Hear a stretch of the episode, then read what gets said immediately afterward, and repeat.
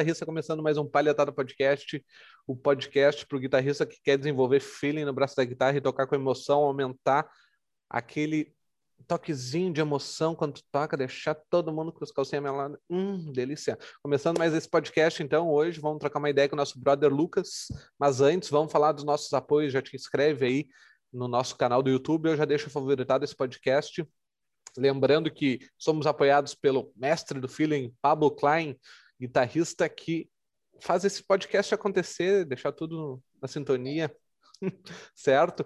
Kairos Pedalboards, nosso novo patrocinador. Já segue ele lá no Insta. MF Modes, para tu modificar o teu pedal e deixar com aquele timbre, ó, delícia. E palheta chutes, a palheta que só não toca por ti, mas o resto ela faz. Bora. Achei que ia falar o time delícia também. Ah, faltou, faltou, faltou. E aí, Dallas, como é que vamos? Tudo bem? Tudo belezinha? A citação de hoje, então, aqui, ó, para vocês, ó. Gruda, gruda na cintura da moleca. Faz trenzinho, faz boneca e deixa o corpo balançar. Vambora. Essa... eu tô. Muito bom. Cara, eu, eu tô tentando, porque aqui é as musiquinhas que às vezes fica batendo na cabeça durante a semana, umas coisas nada a ver. E aí eu tô, tô tentando me lembrar delas para citar aqui no podcast, porque eu acho as frases bem peculiares, as composições top para a gente refletir durante o podcast. Tudo belezinha, meu? Quase que o Pablo é o, o cara que faz o podcast acontecer, eu sou quase que o cara que faz o podcast não acontecer, é por conta da função dos, dos horários. Mas vamos embora, tamo junto aí, gurizada. Bora para mais uma aí tudo certo. Estamos vivos depois do menos alguns graus de frio aqui em Caxias. E vamos embora, como é que tá, Pablinho, beleza? Tudo certo, gurizada, como é que vocês estão? Bora para mais um episódio. Hoje estamos com o nosso brother Lucas, grande guitarrista aí, que vai passar bastante coisa para vocês, contar a história dele. Também quero saber, tô curioso, apesar de a gente ter trocado uma ideia, ter feito até uma live juntos no Insta. Uh, foi mais com, o clima de eu falar e ele perguntar, então chegou o momento da gente destrinchar a história dele aqui para vocês. Como é que tá, Lucas? Tudo certo, bro? Fala, mano. Rafa, Pablo, meu querido amigo aqui que não tá aparecendo Leonardo. seu nome. Como que é? Leonardo. Você tem cara de Léo, cara. cara, tô muito feliz aqui de estar com vocês aí, para ver uma honra, né, poder estar tá compartilhando esse conhecimento musical, essa estrada. É, apesar de muito novo, já vivi muita coisa, né? Tenho 23 anos, mas, cara, já passei poucas e boas aí. E vai ser muito massa poder compartilhar isso aí com a galera, né? Para quem está assistindo aí. Cara, já quero convidar vocês aí, já deixar esse like, se inscrever aí no canal, ativar o sininho e seguir todos os patrocinadores, porque, mano, os caras são demais, demais, demais mesmo. Vamos para cima. Além de, além de músico, o cara é marqueteiro, gurizada. Então fica esperto. Oh, filho. Nato, né? A, a, aquele produto ali que tu tava mostrando é teu ou não? Não, não é, cara. É que eu uso mesmo para crescer ah, cabelo bom, aqui. Pode crer, pode crer. Senão, senão ia dizer já, mete o merchan já aí. Não, porque isso sai. Meu, como é que é teu arroba pra, pra galera que não te conhece, só pra gente saber? Tá, o meu arroba lá no Instagram tá arroba lucascarrielgtr. GTR de guitarra, pra quem não, não, talvez não sabe aí. É isso aí. Beleza. Show de bola. Então, vamos começar sem frescura, Lucas. Conta aí, quem é o Lucas? Como é que ele começou nessa trajetória com a tal da guitarra? Como vamos é lá. que foi até agora para chegar aqui? Conta para nós, quem é o Lucas? Massa, cara. Bom, Lucas dos Santos Carriel, nascido na cidade de Boituva, interior de São Paulo. É, cara, uma criança que era muito arteira, ficava correndo. Eu sou desde que eu nasci, a minha família inteira sempre foi da igreja e eles me levavam na igreja. E desde criança eu ficava correndo ali. E como toda igreja tem aquela parte que tem o louvor, né? Tem onde toca as músicas. E cara, até até quando eu era criança, assim, eu não dava tanta bola, sabe? Eu gostava pra caramba. Mas é como toda criança, tipo assim, ganhei meu primeiro instrumento com três anos, que foi aquelas baterias, assim, bem de criança mesmo. E ficava batucando, cara, no salão da minha mãe, ela é cabeleireira. E aí eu ficava o dia inteiro tocando, tá ligado? E eu ficava batendo, batendo, batendo, daí as clientes começavam a conversar muito alto e eu xingava elas, cara, para elas pararem de tocar para eu poder, é, de falar para eu poder tocar. Né? E, cara, depois disso eu perdi o, o, o contato assim com qualquer coisa musical, né? Eu fui crescendo, sempre bagunceiro pra caramba.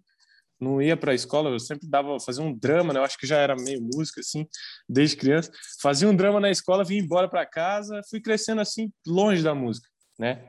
Mas com oito anos, cara, eu lembro que eu estava correndo na igreja e aí o guitarrista da igreja ele fez um solo, cara, e aquele solo que ele fez, parece que eu tava correndo assim, aquele solo veio de encontro e deu um soco na minha cara, assim, aí eu parei e fiquei assim, uau, essa, essa música tá igualzinho o CD que eu ouvi no carro, eu, eu ficava ouvindo direto aquela música, e quando eu ouvi ao vivo alguém fazendo aquele solo igualzinho, aquilo mexeu comigo, cara, daí eu falei assim, putz, mano, mudou, Aí eu comecei a sentar no primeiro banco da igreja, fiquei vendo os caras tocando, fui pegando gosto. Com 10 anos eu entrei fazer aula com esse guitarrista. É, aprendi quatro acordes que todo mundo que está assistindo essa live sabe fazer, que é Mi menor, Dó, Sol e Ré. Foi o que eu aprendi. Só que eu só sabia fazer, né, cara? Eu não sabia fazer mais nada além disso. Então eu só sabia tocar uma música. E aí eu lembro até hoje, cara, que esse mesmo professor ele chegou para mim e falou o seguinte: faz um si menor para mim com pestana, né? E eu era baixinho, sempre fui pequenininho e gordinho, cara. E aí, na hora que ele pediu para mim fazer o si menor, assim, cara, não tinha força para fazer o acorde, mano. Ele pegou e meteu assim: Ó, se você não consegue fazer, eu vou embora, tá? Quando você conseguir fazer esse acorde, você, você, você me procura. Pegou e sumiu, cara. No, no dia da aula, ele pegou e foi embora. Saiu, levantou e foi embora. E aí eu nunca fui atrás, cara. E aí eu também nunca, tipo, tentei fazer o si menor, né? Aquele si menorzão assim. E aí ficou. Foi passando o tempo e o meu pai, cara, meu pai, ele, ele sabia fazer uma brincadeira no violão. Você consegue pegar o violão para mim, rapidão? Ele fazia tipo uma pestana assim, e ele colocava esse dedo que de, esse dedo dele era quebrado, tá ligado? Aí ele colocava um em cima do outro para forçar, e aí saía som, cara. E quando eu vi aquilo, eu falei assim, nossa, zoada, né, mano? E aí eu peguei aquilo e comecei a imitar meu pai para os meus amigos. E aí eu fazia, tipo, mais ou menos isso aqui, assim, ó, quer ver? Tá desafinadinho aqui esse negócio aqui, porque é velho, mas ele fazia isso aqui, ó. Aí eu vi ele fazendo com o dedo assim, e eu fui imitar, cara. E quando eu fui imitar, saiu a pestana, né? Aí eu falei, peraí, mano, alguma coisa tá errada. Aí eu comecei a fazer pestana desse jeito, fazia o si assim primeiro, né? Colocava o dedo, fazia a força e colocava o resto. Aí depois o dedo foi ficando forte, eu tirei e consegui montar. Só que isso depois de uns oito, nove meses que o cara tinha ido embora, né? Aí eu já tinha, tipo assim, tava triste porque não conseguia tocar. E, mano, no começo foi assim, foi bem difícil. Aí eu entrei tocar na igreja, com 10 anos ainda. É, bem no final do ano, que eu tava quase fazendo 11 anos. E aí eu fiquei, cara, fui tocando na igreja, e na igreja elas iam pedindo as músicas para mim e eu lembro que tinha uma menina que ela fazia conservatório, ela era filha da pastora. E aí eu via eles tirando as músicas, eles se reuniam na frente assim, tirava as músicas e eu ficava lá atrás com a guitarrinha, você segurava a guitarra em pé. Aí beleza, cara. Eles tiravam lá, só que daí eu olhava no braço da guitarra, tava fazendo um dó e eu olhava no papel, tava um C. Aí falei, ah, peraí, então toda vez que tiver um C, é isso aqui que eu tenho que fazer. Aí eu não sabia o nome, mas aí eu comecei a, aquele processo de assimilar, né? Uma coisa na outra. Fui crescendo, tocando desse jeito. Aí com o tempo eu fui, tipo, meu ouvido foi aperfeiçoando, porque eu tirava muita música, né? Eu ficava horas ali na, no, no som do carro, às vezes na televisão, tirando música. E isso aconteceu, cara, até os meus 15 anos, cara. Nos meus 15 anos eu, eu passei a vida inteira assim, sabe? Tipo, desse, desse período. Aí quando eu fiz 15 para 16, eu, aí o negócio bateu no meu coração e falou assim, mano, você só sabe fazer isso e você não sabe fazer outra coisa, vai ter que ser isso. Né? Tanto que eu tentei trabalhar em vários lugares, eu trabalhei em supermercado de repositor, eu trabalhei em assistente técnico de celular, depois eu passei para a área de vendas da loja, já trabalhei no Detran, trabalhei no frigorífico, onde matava os franguinhos. Cara, já passei por poucas e boas assim, só que meu coração nunca bateu forte por aquilo, sabe? E aí, quando eu entendi que a música era a única coisa assim que eu, putz, eu amava fazer e eu me, me encontrava super feliz fazendo aquilo, aí eu falei, pô, eu acho que é isso, tá ligado? Eu acho que é isso e eu preciso colocar em prática e, e começar a profissionalizar o negócio. Aí nessa última empresa, no frigorífico, eu cheguei pro dono lá da empresa lá e falei para ele, falei assim, cara, tem uma banda me chamando para tocar e eu preciso sair. Só que não tinha nada, não tinha ninguém me chamando. Aquele dia foi a deadline, assim, para mim nunca mais ser CLT mesmo e começar a agir, né? E a partir dali eu comecei, comecei a ir atrás, cara. Tipo, até os meus 19 anos eu não sabia nada de teoria. Eu só, só tocava, mas eu não sabia o que eu estava fazendo.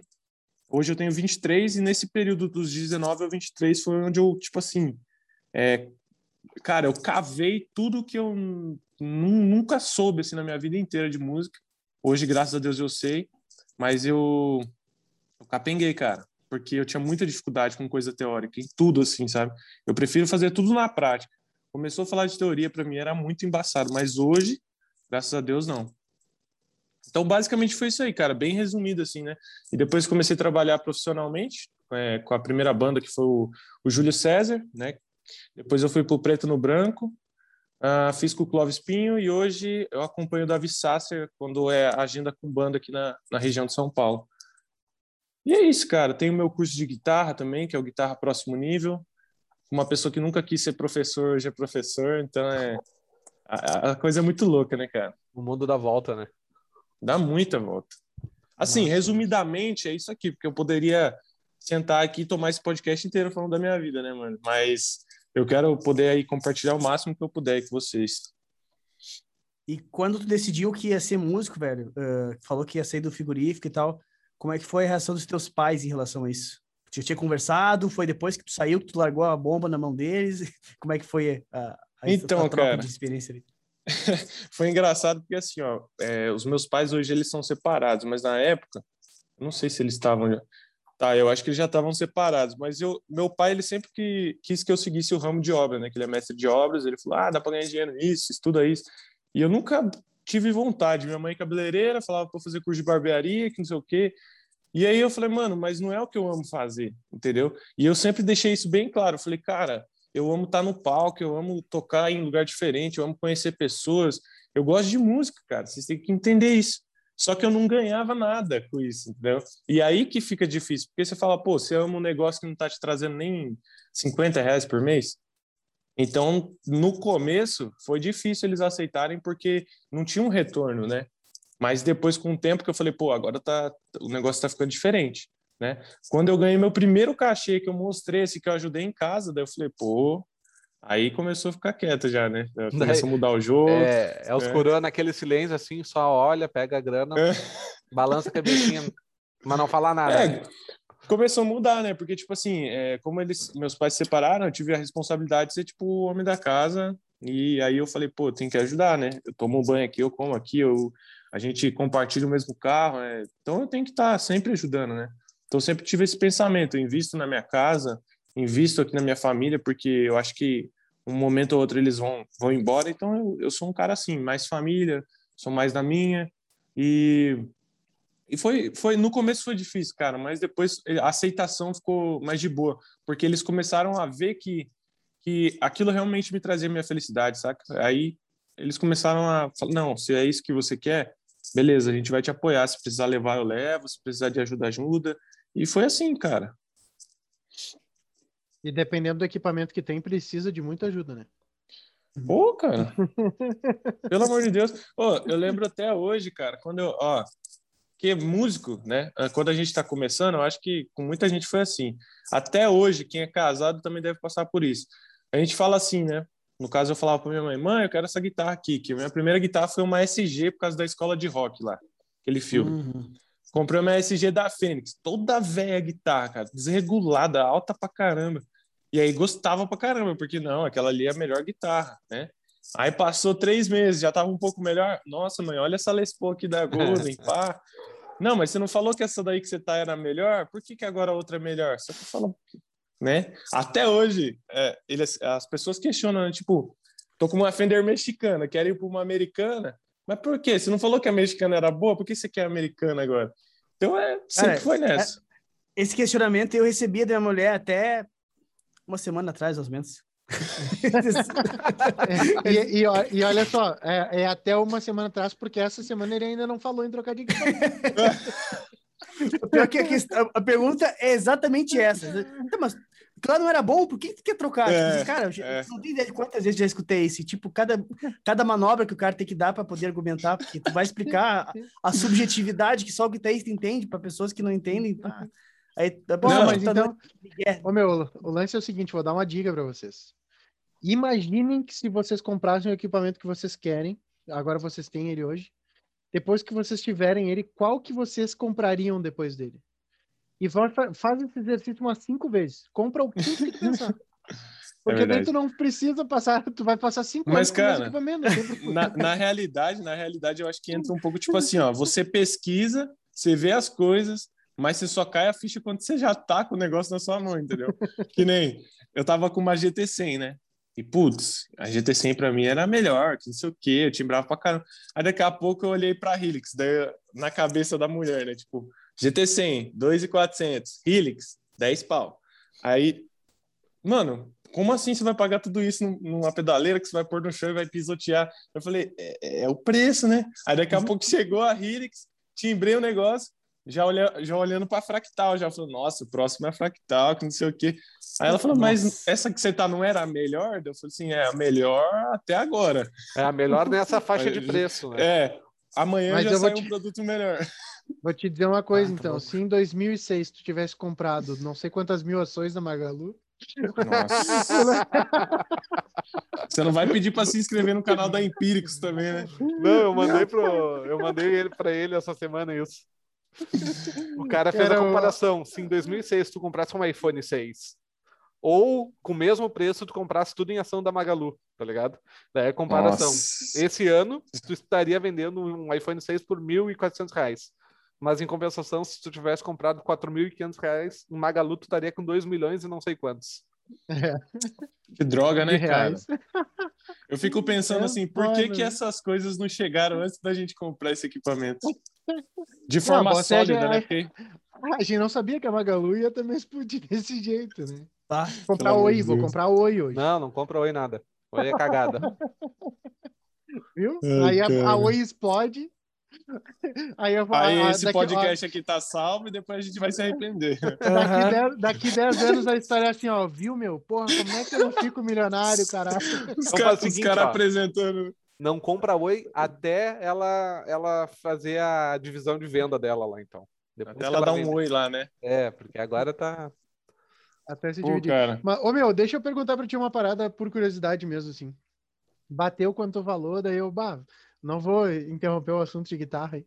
Mas, tipo, no frigorífico lá, quando tu trabalhou, tu por um acaso trabalhou na parte que matava as galinhas ou não? Cara, olha, foi engraçado porque assim, ó, no frigorífico, o cara, é, o, um, o gerente lá da área era da higienização, então a gente fazia a parte de limpeza, né? Aham. O cara vinha, estragava tudo e a gente tinha que limpar. Só que quando eu entrei, tem, tem, é assim, ó, lá no frigorífico você tinha que trabalhar sem óculos, você tem que trabalhar com a roupa dos caras, que é tipo uma roupinha que só fica isso aqui da sua cara livre, não pode ter uhum. barba, não pode ter nada, luva. E era assim, água quente para limpar, produto químico forte para caramba, e lá era muito frio, cara, muito frio. Então pegava a gripe direto, porque mexe com água quente, sai na friagem, Uhum. Era isso. E aí, cara, eu passei por quase todos os setores lá, mano, porque era um bagulho muito difícil para mim, mano. Eu uso óculos, tá ligado? E eu tinha que trabalhar lá sem óculos. E lá, como é água quente, é vapor pra caramba, então eu não enxergava nada, mano. Várias vezes, no primeiro dia lá, eu quase me acidentei, tá ligado? O cara pediu pra eu subir num. É, mano, numa banheira de água quente, assim, ó, que, que ficava aquecendo para passar os franguinhos, né? Cara, ele, ele falou assim para mim: sobe lá em cima lá lavar. Eu falei, como que sobe? Daí ele falou, escala aí, vai achando os lugares para você pisar. Eu falei, nossa, mano, mas é perigoso, né? Ele falou, mas vai. E, cara, ele, ele me deu uma mangueira de água quente para mim subir com a mangueira e escalar o bagulho. Na primeira pisada, o pé foi e eu bati a cara, o queixo num, num Deus cano, velho. E joguei água na cara dele também, só para não. Mas, mano, ali foi assim, ó, foi um período muito para mim assim foi muito difícil porque eu tava ali dentro, tá ligado? E ali dentro eu via pessoas tipo formadas em contabilidade, administração, sabe? Pessoas que, mano, não, nada ali condizia com a realidade da pessoa. Você vê que a pessoa tá ali por necessidade, porque não tem uma porta aberta, entendeu? E para mim o ponto que eu falei, mano, eu preciso sair daqui, velho, foi quando me jogaram na sangria, né? Que é onde mata o frango. É uma banheira de sangue e e, cara, eu tinha que entrar literalmente na banheira de sangue, tipo, minha cara aqui, ó, com a piscina de sangue, aquele cheiro, eu com o EPI assim na orelha, eu ficava assim, Deus, o que, que eu tô fazendo aqui, mano? Nada a ver com o que eu, que eu penso, me tira desse lugar. E aí eu falei assim, vou inventar uma desculpa, né? Que eu na época não sabia esse negócio de deadline, não sabia o que, era isso. Então eu vou inventar uma desculpa para sair fora e vou dar um jeito na minha vida, cara. Foi o que eu e... fiz, velho. Deve ser, deve ser muito foda, tipo, tu chegar ali, porque a gente tá habituado já a ver o negócio pronto ali, nem parece que era um frango um dia, né? Então, tipo, tu, tu participar dessa, desse processo todo deve ser foda de início. Mano, é muito início, engraçado, até te acostumar. Véio. É muito engraçado, porque, tipo assim, ó, eu chegava, eu saía de casa 10h40, chegava na empresa, jantava, a janta, frango. Ou seja, você come frango e tem que ir lá limpar frango, ver frango morto, triturado. Mano, é, é, nossa, cara, era horrível, tá ligado? Você bebia água, gosto de frango na água, voltava fedendo frango, nossa, tudo era frango. Cara, só que, tipo nossa, tipo assim, era, era trash, mano. Quatro horas da manhã ia todo mundo pro mesmo local limpar lá a, a área onde passa tudo os franguinhos, né? Que é a principal. Mano, eu tava pouco me lixando, assim, eu sempre fiz o meu trampo muito bem feito, mas chegava esse horário lá, eu tava tão pé da vida que eu pegava os frangos e tacava nos meus amigos, assim, cabeça de frango, peito de frango. Sério, cara. Até, até o ponto de eu ir parar nessa sangria aí e os caras. Eu chegava pro cara lá e falava, mano, tem uma banda chamando eu lá pra você sair fora, mano. E nem tinha nada, eu peguei e saí e fiquei desempregado, mano. Tu chegava lá, os loucos jogando futebol de frango, fazendo tudo. De... Não, cara, é que a gente não vê como é lá dentro, né? Tipo, a gente vê claro, de fora, que nem você falou, franguinho pronto, mas quando você vê o processo que ele passa, você fala, mano, não. não... Cara, você tem noção que você pegar um peito de frango assim no chão e tacar nas costas de alguém, assim, é, é bizarro, velho, é bizarro. E depois você vê que você come isso no domingo à tarde, tá ligado? Meu, meu Deus. Que, que marca era? Só pra eu não comprar mais dela. Pô, cara, qualquer frango que você pegar passa pelo mesmo processo. Zoeira. Só a galinha caipira aqui não. É, não se ilude que é marca, não, que você acha que é. É geralzão. geralzão. Né? É geralzão. É, que tá mais barato Às vezes casa, então. Ô, Lucas, uh, te perguntar uma parada aí. Tu, a gente acabou falando da tua história, tu não chegou a entrar no assunto da parte das tuas influências como guitarrista. O que, que tu ouvia? O que, que tu curtia estudar? dentro antes mesmo de, antes mesmo de começar a estudar teoria, que tu disse que ficou um tempão sem estudar, né? Tu tá. tirava as músicas de ouvido, o que, que tu gostava de tocar? Como é que foi esse processo até hoje?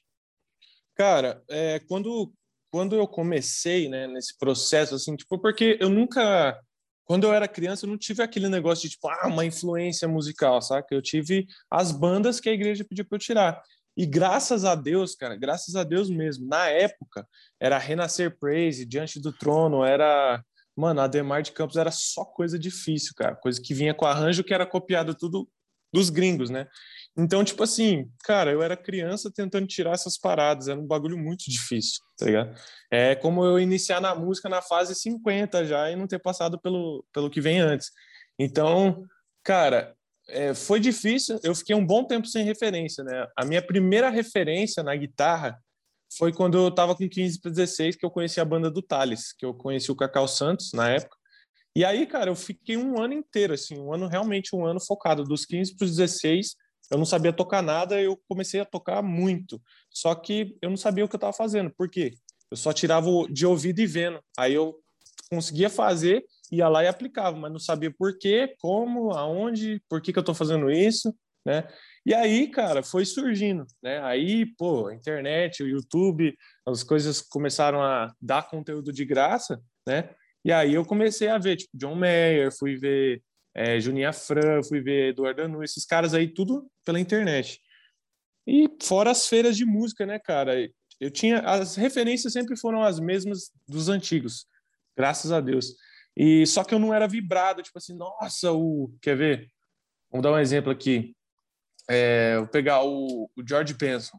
Todo mundo falava de George Benson, mas eu não conhecia. Para mim, era tipo assim, uau. Só que hoje, para mim, George Benson é putz, entendeu? Com aquela cabeça que eu tinha, para mim parece que só existiam os caras daqui e quem eu via assim na minha frente que era versátil, né? Mas depois que eu entendi que a música é ampla, que não é só aquilo que eu estou vendo, mas é tudo que está em volta e no mundo inteiro, Aí eu comecei a enxergar esses caras, né? Que eu fui começar a pesquisar fora, Paul Gilbert, fui ver é, Tom Quayle, fui ver o Jacob Zitek, esses malucos da Gen Track Central lá.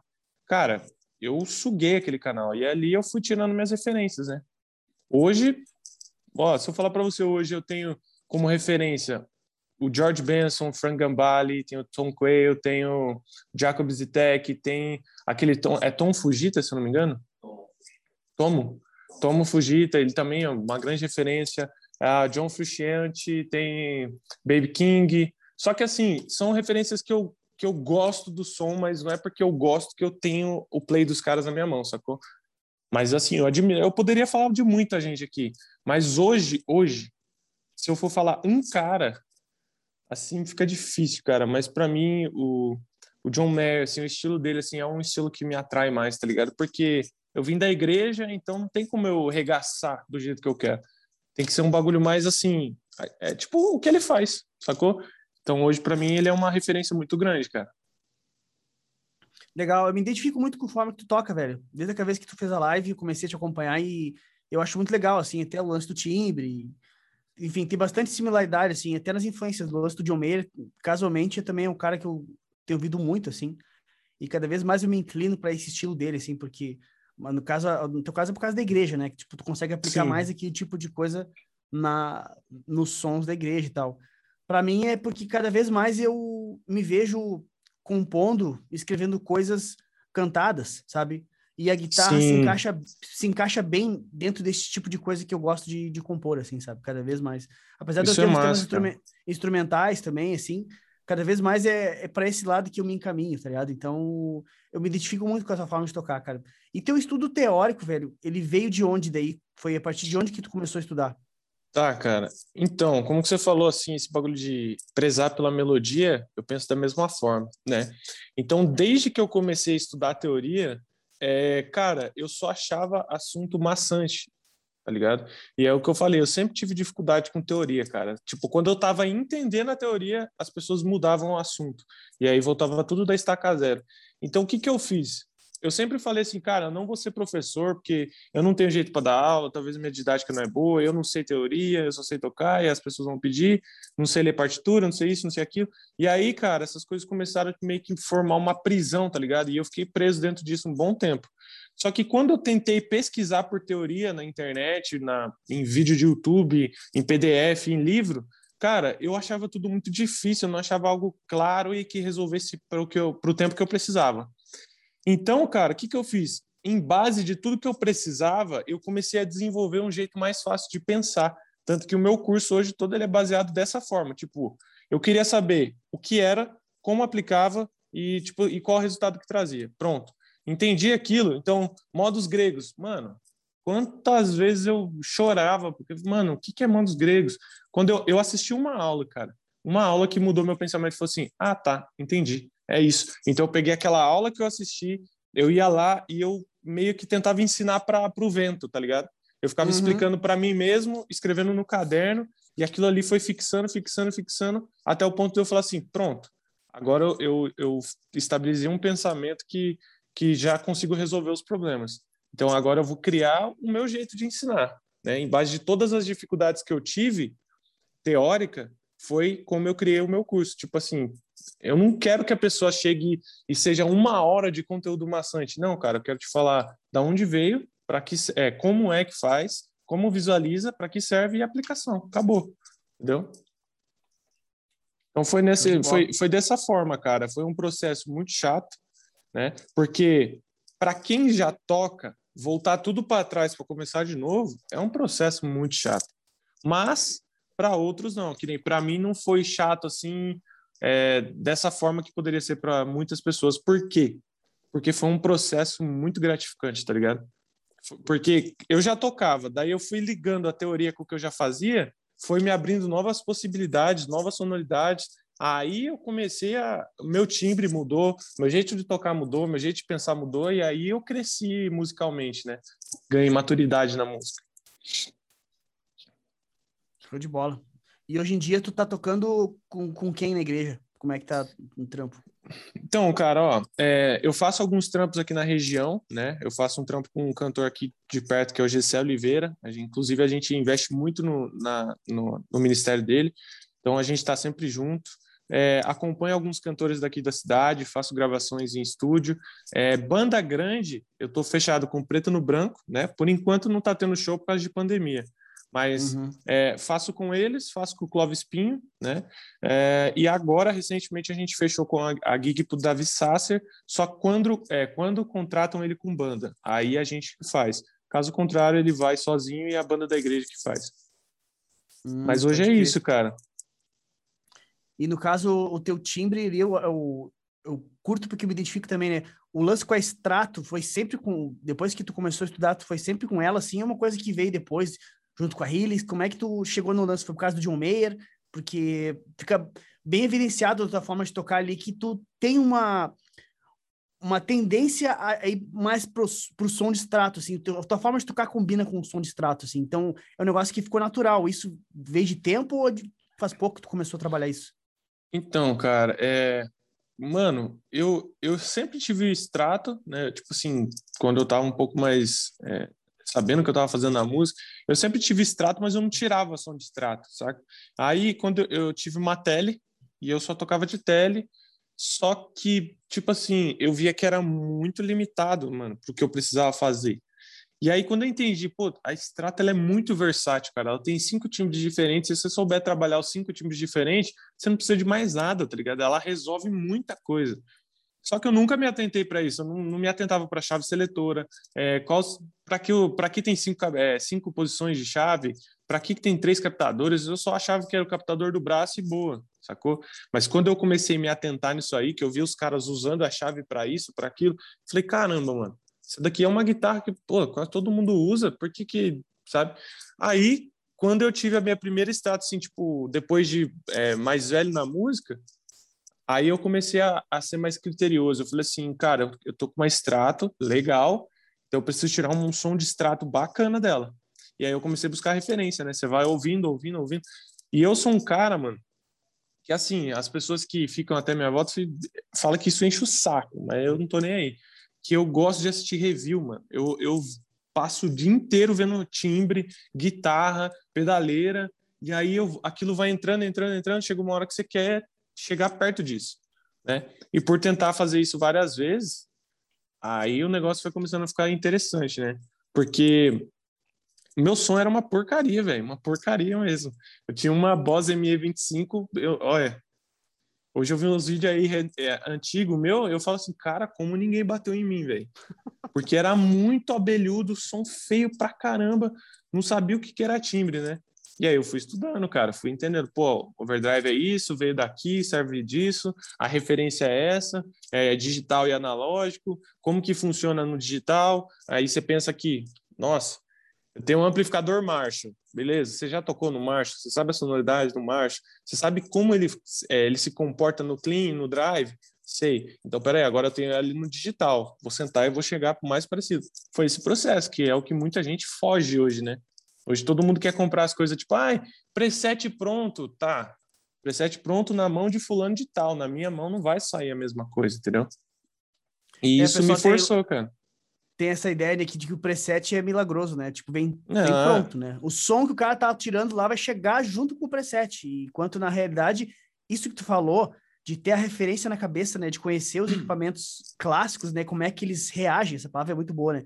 Como é que eles reagem é muito mais importante do que no preset, né? Às vezes tu pode, se tu tem a referência na cabeça, como é o caso que tu falou, né? Tu conhece os equipamentos, tu sabe o som que tu quer tirar, o cara te dá um equipamento que às vezes é até mais simples, tá ligado? Mas tu vai conseguir tirar aquele som porque tu tem ele aqui, cara. É quase que nem tocar, entendeu? Exatamente. Tu tem a, a, a ideia, as melodias, a, a, as harmonias, tudo aqui antes de passar pros dedos, entendeu? E no caso do equipamento, é isso também. Tu tem aqui na tua cabeça o som que tu quer chegar. Então, quando tu tem equipamento minimamente razoável, tu consegue tirar aquilo lá sabe? E às vezes o cara, é por isso que às vezes acontece, o cara que tem um puta equipe e, e o som fica um, um, lixo, né? Porque o cara não sabe Exatamente. nem onde quer chegar, né? É que nem aquela uhum. frase do, do filme da, da lista dos Países das Maravilhas, né? Que o gato fala, né? Tipo assim, pra, que para quem não sabe onde quer chegar, qualquer caminho serve. Qualquer né? coisa, é, qualquer coisa serve. Que, cara, tu não sabe o time que tu quer tirar, né? E, e, eu tenho eu tenho notado cada vez mais que a gente conversa aí que muito também tá, tá na, na, forma como o cara toca, né? Como na potência que ele bate na corda, na, na, aqui na, na munheca mesmo, na mão, aqui na, leveza Total. do toque ou na paulada que ele dá, porque não adianta eu, eu comprar exatamente o mesmo equipa que o Pablo, mas, cara, a, a, a, tem uma coisa que é única, que é essa, essa habilidade de, de tocar, a forma como ele vai, vai bater na corda ali. E Sim, cara. No, acho, que, acho que foi no último podcast que foi com o Agrão, aquele que toca com com os Galdério aqui também, que ele tá falando que tinha uma coisa no som que ele ouvia lá que era, era, era na mão, né? Que ele explicou, meu, olha só, ah, bate é. aqui junto com o dedo. O Modelski, uh, foi, o, o Modelski foi ontem. Modelski.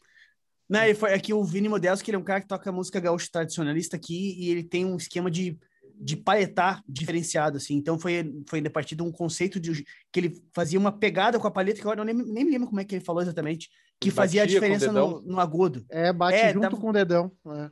É, dava Caramba, uma pegada cara. mais, mais instalada, assim. E, e o som desse, dessa galera do Galdério é muito específico, porque eles usam guitarra na linha pura. Tipo assim, é guitarra com efeito, tipo, chorus, reverb na mesa. Então, tipo, eles têm um é. timbre muito específico, assim. Então é Uau. uma coisa bem, bem particular, assim. Até depois eu vou te mandar o vídeo dele, cara. Tu vai curtir, é muito bom o, o que o cara toca, assim. O cara tem um Manda jeito de tocar mim, muito, muito particular. Tu vai achar massa. Ele é estrateiro também, tem um lance muito legal. Cara, isso aí que, você, que o Rafa falou, mano, é muito importante, cara, porque assim, ó, é, entra no que eu falei também, né, da, da galera de hoje, tipo assim, por eu ser novo, é, eu me despertei a isso muito rápido, porque eu percebi que os caras que são grandes no jogo já fazem isso, né? Só que o problema é que, como hoje tem tudo é, muito fácil acesso, é tudo muito dado, então a galera, tipo, não tá nem aí, eu não paguei por isso, tá ali, a hora que eu quiser eu vou, a hora que eu que...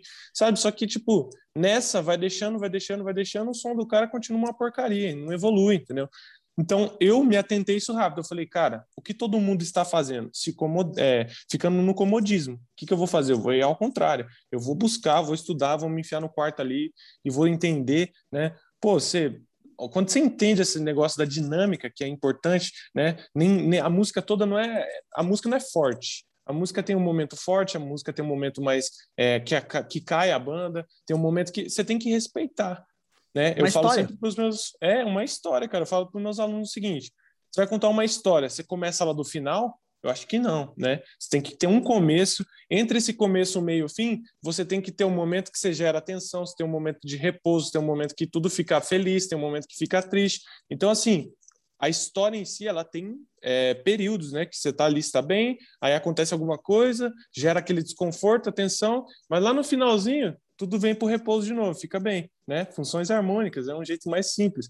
Mas esse negócio, quando você entende a dinâmica, você entende que a guitarra não é o papel mais principal da música, que ela com o conjunto que está ali junto, sim formam a música, né? Então a, a galera não entende isso. Né? Muita gente tipo ainda vive perguntando, cara, não tem base para eu solar, o que que eu faço? Faz a base, cara sacou? Tipo, bota sua mão para trabalhar um pouco a base, esquece um pouco de solo. Quando tiver que fazer solo, vai fazer solo. Quando tiver que fazer base, faz uma base bem feita. Né? A galera não tem essa, esse feeling, né? E eu acho que é o que você tenta ajudar a galera a despertar aí.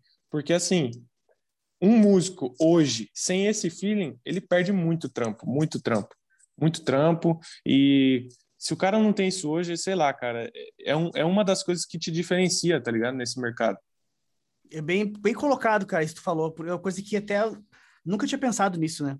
De falar dessa forma, porque muita gente fica presa à guitarra como um meio, às vezes, de, de distrair, de hobby, e tá tudo certo, nada de errado com isso, né?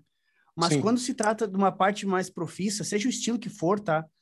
Cara, o artista que tu for trabalhar, seja o trabalho que for, é muito mais importante o cara ter essa noção aí que tu tá falando do que o cara ter uma noção técnica absurda de limpeza, tocar 140 no incestino, no BPM, BPM no, incestino lá, porque eles querem trabalhos, eh, músicos, né, profissionais que contribuam para o trabalho, entendeu? Exatamente. E para tu, tu, poder contribuir para o trabalho da melhor forma, tu tem que ter essa visão. Tu tem que sair do, da, da, da bolha da guitarra e entender que música é uma mensagem, é um sentimento que chega depois lá. E tu tem que simplesmente fazer o teu papel dentro daquela engrenagem toda se encaixar ali, tá ligado? Ter a humildade de saber Sim. que se tu quer fazer, fazer só um plim, tu vai fazer só um plim e tá lindo, entendeu? Esse era o teu papel ali dentro, sabe? E, uhum. muitas vezes a galera desmerece. Ah, ah mas esse, ah, cara, vou tocar com esse cara e fazer só só check-check, só chá com pão, só não sei o quê, tá ligado? E, cara, o trabalho é isso, sabe? É, é, vem vindo a vida real, dá vontade de dizer isso pro cara, tá ligado? Porque tu vai trabalhar é, com música. É isso, sabe? Então, bem, cara, bem colocado isso.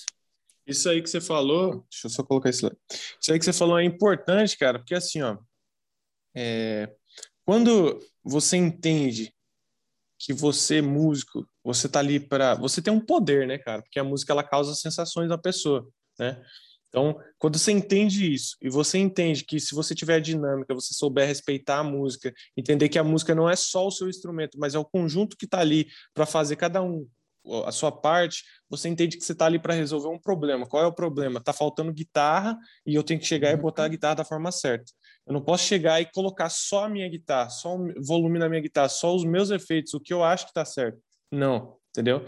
Então a galera não tem esse, esse feeling ainda, né? Eles estão desenvolvendo? Estão, mas muito menos do que nós, né? Que já entendemos essa pegada e eu sempre levo isso para mim, cara. Nós estamos aqui na música, é, claro, para trazer é, sensações para a galera, mas assim, para resolver problema, principalmente quando é trabalho, né? Pô, eu tenho um problema aqui. Tá, você pode ser o cara mais técnico, como você falou, ter as notas limpinhas, mas chega na hora você não consegue resolver o problema. E aí um cara que sabe fazer o simples, ele preza pela música, ele respeita a música e já entendeu, ele vai lá e resolve muito melhor do que esse cara que pode estar ó, anos na frente, né? Então isso é, isso é algo muito, extremamente importante, né? Tanto que eu até falo, pô, eu, eu sou um guitarrista simples, que eu prezo pelo simples, eu prezo em fazer o simples bem feito, porém tem muita gente que poderia estar no meu lugar nas bandas que eu já toquei. Por que, que não estão? Entendeu? Por que, que eu tô lá, sendo que existe gente melhor do que eu? Só que aí é que tá a diferença que você carrega, né? As pessoas veem isso em você, tipo, pô, vou contratar ali o Pablo ali porque o cara, mano, ele sabe o que ele tá fazendo. Só que assim, né, tu, tu usou a palavra equivocada, né? Muita gente melhor que tu. Melhor? Não sei. Mais não, técnico, tipo assim, na nossa ser, cabeça, tá na nossa cabeça, tipo tá assim, pô, o cara mais técnico é muito melhor, mas daí é, aí você vê tipo... que cada um tem o seu papel de atuação, entendeu? Eu, eu, cara, eu quando eu era mais novo, eu ficava tipo, nossa, eu preciso tocar rápido, eu preciso ser muito rápido, eu preciso limpar minhas paletadas. Só que eu entendi que minha vibe não é aquela, então eu não vou para aquele lado, entendeu? Minha vibe é mais isso aqui que eu toco hoje, então eu vou focar nisso aqui e vou fazer bem feito. Só que tem gente que ainda acha que, é, vamos supor, o Juninho Afran é uma referência muito grande aí para a galera da igreja, hein? mano, shred guitar. Só que, tipo assim, a pessoa acha que se ela se vestir de Juninho Afran, é, é a identidade dela, mas não é, tá ligado? Ela pode pegar o que o Juninho faz e colocar na identidade dela, mas não, ela não precisa ser ele. E aí é onde eu bato muita tecla. Por muito tempo, por ter estudado cacau, eu fui um mini cacauzinho. Só que eu não tinha uhum. identidade própria. Quando eu comecei a entender que não é só ele, não é só isso, música não é o que eu, o que eu penso e o que eu vejo, é muito além disso, aí o jogo mudou, cara. Começou a fazer sentido, entendeu? Muito interessante, cara. Muito massa isso. E esse, esse, essa coisa que tu falou, Pablo, tem muito a ver com o brother aquele que tocou na Broadway. Que ele ia lá, fazia que... o que tinha que ser feito e tá tudo certo. Ah, sim, sim, sim. Né? O, o Leandro, né? Do, tá falando do ah, que, ele embarca, que ele embarcava lá, né? Isso, isso. Sim, sim. sim. Trampou em navio, né? Isso, isso aí. Isso, ele... é, ele, a gente gravou semana passada com ele, vai, vai ao ar, ele tava contando a história Cara, dele. O Leandro, mano, o Leandro é uma, nossa, uma referência gigantesca para mim hoje, assim, de timbre de guitarra, play. Eu falo com ele, Leandro, se você estiver assistindo aí, ó, um beijo no seu coração, amo muito a sua vida. O cara é, mano, ele é sensacional. E hoje eu falo para ele, né? Falo assim, cara, se eu chegar a tocar o que você toca hoje, para mim já tava suficiente. Eu, eu, eu já tava super satisfeito. E ele fala, Luquinhas, você já toca, irmão? Eu falei, cara, não, mas tem muita coisa que eu preciso aprender, cara. E a gente tem que saber reconhecer, né? Você tem que ter humildade. Pô, tem muita coisa que você faz e eu não sei fazer. E vai ter coisa que eu sei que talvez você não saiba. Então, a gente está aqui para somar e aprender sempre um com o outro, né? É, essa visão é, é, é, imprescindível, né? Tipo, cara, eu lembro de uma vez, cara, vou contar uma história aqui, não vou citar nomes, tá? Eu tive, devia ter uns 18 anos. Tinha um cara que, que era amigo meu, eu considerava meu amigo, assim, mais velho, assim, da minha cidade, que era guitarrista, assim, cara que, porra, era uma referência, assim, para mim. Comecei a tocar, vi o cara, o cara foda, assim, dentro da minha visão da época, assim. E tinha outros amigos em comum. E uma vez ele foi na minha casa, meu, e eu tava, pô, tocando, assim, mostrei umas coisas para ele, assim, e ele mostrava umas coisas de harmonia, assim. E, cara, assim, porra, eu achei que do caralho, meu. Aprendi com ele algumas coisas ali, foi uma troca de experiência trimassa, assim. Aí depois eu fiquei sabendo por terceiros, assim. Tipo, aquela experiência que eu tive ali, para ele foi uma disputa, assim. Ele disse, ah, o guri, aqui na velocidade, o cara me ganhou, mas eu mostrei umas harmônias para ele que deixou, deixei ele todo perdido. Eu fiquei, caralho, sabe? Que o cara com uma disputa, assim, sabe? Assim, puta merda, para mim foi uma experiência tão massa, me, me, decepcionou tanto aquilo, assim, sabe? Pensar que o cara tava. De... tava, tipo assim, disputando comigo uma coisa que era uma pura troca de experiência. Eu tava aprendendo, eu tava aprendendo. Então, eu acho que é um, uma puta de uma evolução, assim, quando o cara consegue enxergar que a gente tá todo mundo aqui fazendo, cumprindo seu papel, né? É. Sim. E música não, começa aí, né? Música não é, não é esporte, né, velho? Música é arte. Eu acho que não, cara. Se fosse, iria ter, sei lá, iria, iria ter uma categoria nas Olimpíadas lá para você ir é. com a sua guitarra e disputar, velho, mãe. Eu fico imaginando como é que ia ser a roupa do guitarrista, tá ligado? Meu Deus. Ia ser de polo, né, meu? Polinho, pá. É, tem que ser, porque uh, uh, tem uniformezinho para todos os esportes. É, pois é. Não pode ser muito chamativo, não. É, cara, mas isso aí que você falou, isso, é, isso aí é importante, cara. Eu também nunca fui assim, saca? Tipo assim, ó, quando eu tava crescendo na música, todos os caras que foram referências para mim aqui perto, né? Tipo assim, que eu admirava o jeito de tocar, mas eu não tinha ele como nossa principal referência, né? Mas eu olhava e falava assim, pô, esse cara toca pra caramba, massa. Cara, depois de grande, assim, tipo, tocando há muito tempo e o que eu toco hoje, esses mesmos caras vieram atrás de mim para fazer aula comigo, tá ligado? Então, tipo assim, isso é massa, cara.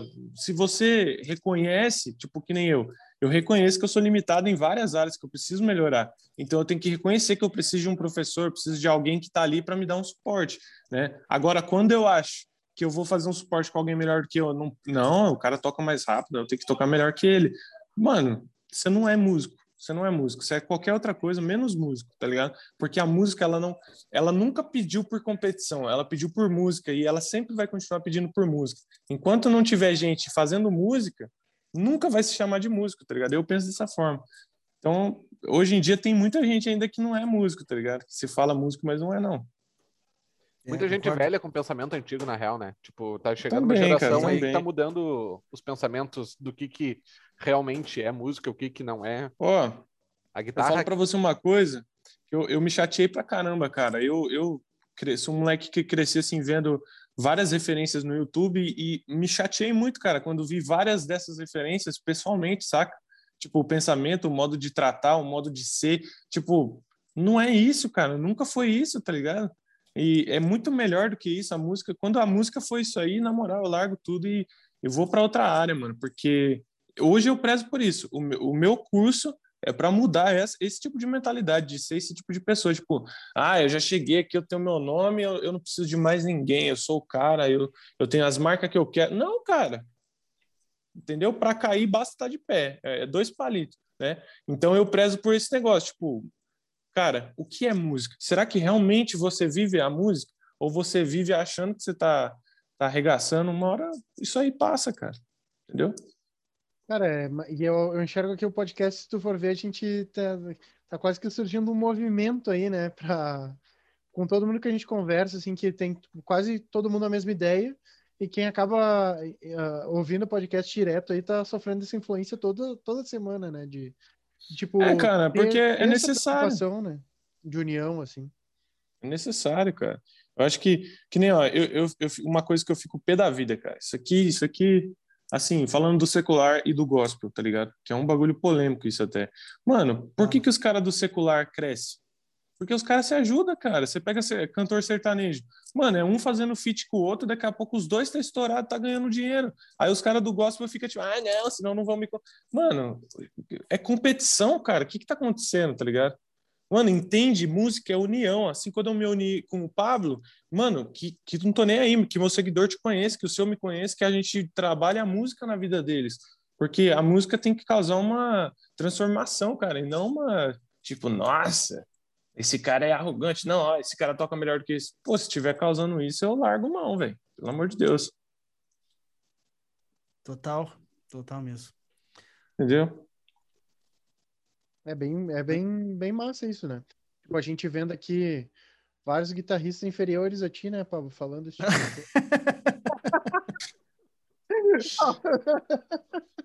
Puta que pariu. Ô, ô, Lucas, é só pra te. Abanando a mão, abanando a mão, é brincadeira. Só pra, só pra te esclarecer, às vezes, é, é, hoje ele me exaltou, mas às vezes ele me, me rebaixa até, só pra te dizer que não, é, não é sempre assim, entendeu? Ô, cara, mas fique em paz. Ah, a gente precisa. É quase que o, branco da, o banco da praça aqui, né? Do, do Carlos Alberto lá. Aqui. Eu e o Léo, a gente. A, a, a situação. A, a, parte, a parte cômica do, do é, podcast. Gente, é o alívio, o alívio cômico. e o, o, Pablo, o Pablo é o nosso Carlos Alberto. Caramba. Não, pô, mas olha, isso aí é massa, cara, para quem tá ouvindo aí, ter essa visão, tá ligado? Cara, é muito importante, cara, muito importante mesmo, porque eu, eu falo como aquele moleque que lá de trás veio tendo essas referências só pela telinha do celular uma, no, no, computador, sacou? E aí, depois que você tá introduzido ali no meio, você fala assim, ué, mas os caras que falam isso, isso e aquilo era para ser exemplo, e os que nunca falou são mais exemplo do que os que falam. Então, é, é um jogo, tipo, invertido, entendeu? E tá errado, cara. Não pode deixar uma geração vir dessa forma, porque se vir Cara, muita gente vai falar, nossa, a música é uma, uma porcaria, tá perdendo o sentido, né? E a, o nosso papel, como os verdadeiros músicos que amam a música, é não deixar isso acontecer, cara, porque senão, como tudo na vida, o que vai ser da futura geração, tá ligado? Hoje em dia, tipo, música tá perdendo sentido para muita gente e não é assim, cara. É, é total. Uh, cara, hoje, hoje tu, por curiosidade, tu estuda uh, guitarra ou não? Ou pouco? Ó, assim, ó, pela, pela rotina que eu tenho, tá ligado? Eu não estudo como eu estudava antes. Isso aí é. Eu acho que qualquer um acontece isso, né? Mas eu, cara, passava o dia com o instrumento na, na mão, eu ia pra escola, levava o instrumento, eu tava em casa, tava com o instrumento, tava no banheiro, tava com o instrumento. É, eu falo pros alunos, eu tava o tempo todo. Hoje, é assim, eu preparo as minhas aulas, eu tenho que dar aula para os meus alunos. Claro que eu me cobro, porque você não pode ser desleixado com o seu trabalho, é, é seu trabalho, né? Então, assim como se eu fosse para uma empresa, eu prezaria o melhor pela empresa, eu penso da mesma forma. É, é um trabalho que eu amo, o que eu estou fazendo, e eu busco sempre encontrar prazer nisso, e não uma obrigação, entendeu?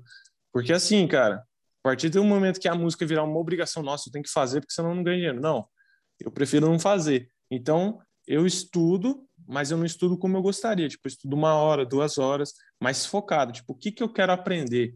Eu quero aprender isso aqui.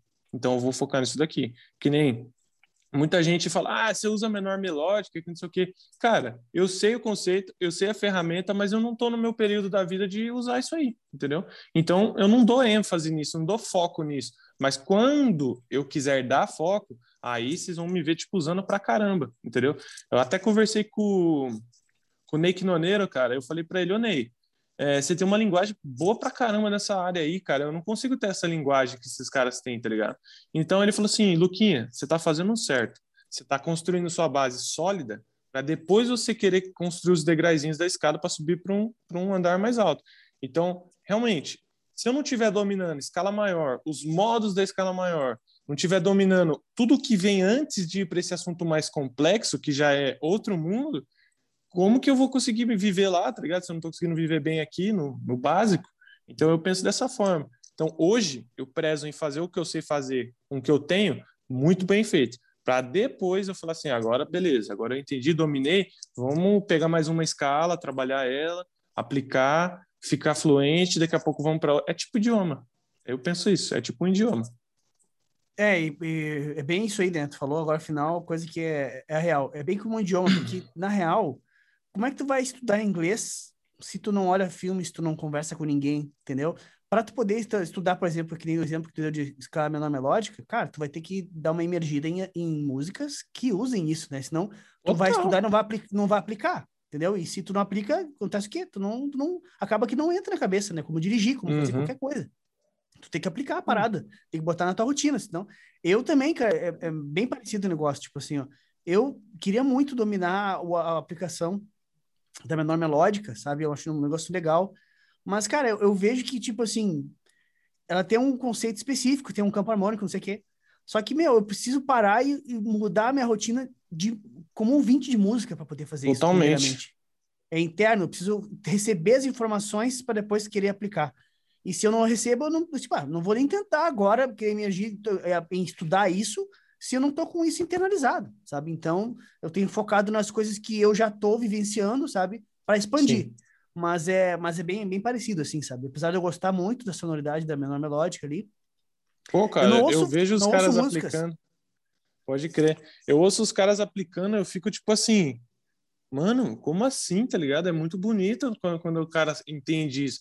Só que, tipo assim, eu não tô naquela vibe ainda, sacou? Vai, uhum. vai ser que. Eu tô com 23 anos, cara. Vai ser que daqui, quando eu tiver com os meus 50, talvez, ou 40, aí eu me interesso e, e tô fluente nisso. Mas agora não é o meu foco e não vai ser o meu foco. Eu sei como faz, sei a digitação no braço, sei pensar por intervalo, não, mas não é o, o que eu quero passar para o meu público agora, entendeu? Eu quero passar o que está dentro de mim. No meu momento é o que eu, que eu faço agora. E é engraçado que, tipo assim, ó, é, só um pouquinho, Rafa, antes de tu dar falar isso, só para complementar o que eu disse. Isso que tu falou agora, por exemplo, tu disse que tu sabe as digitações, sabe os intervalos dela, sabe, de repente até tu sabe o, os modos, os, os, acordes do campo e tal.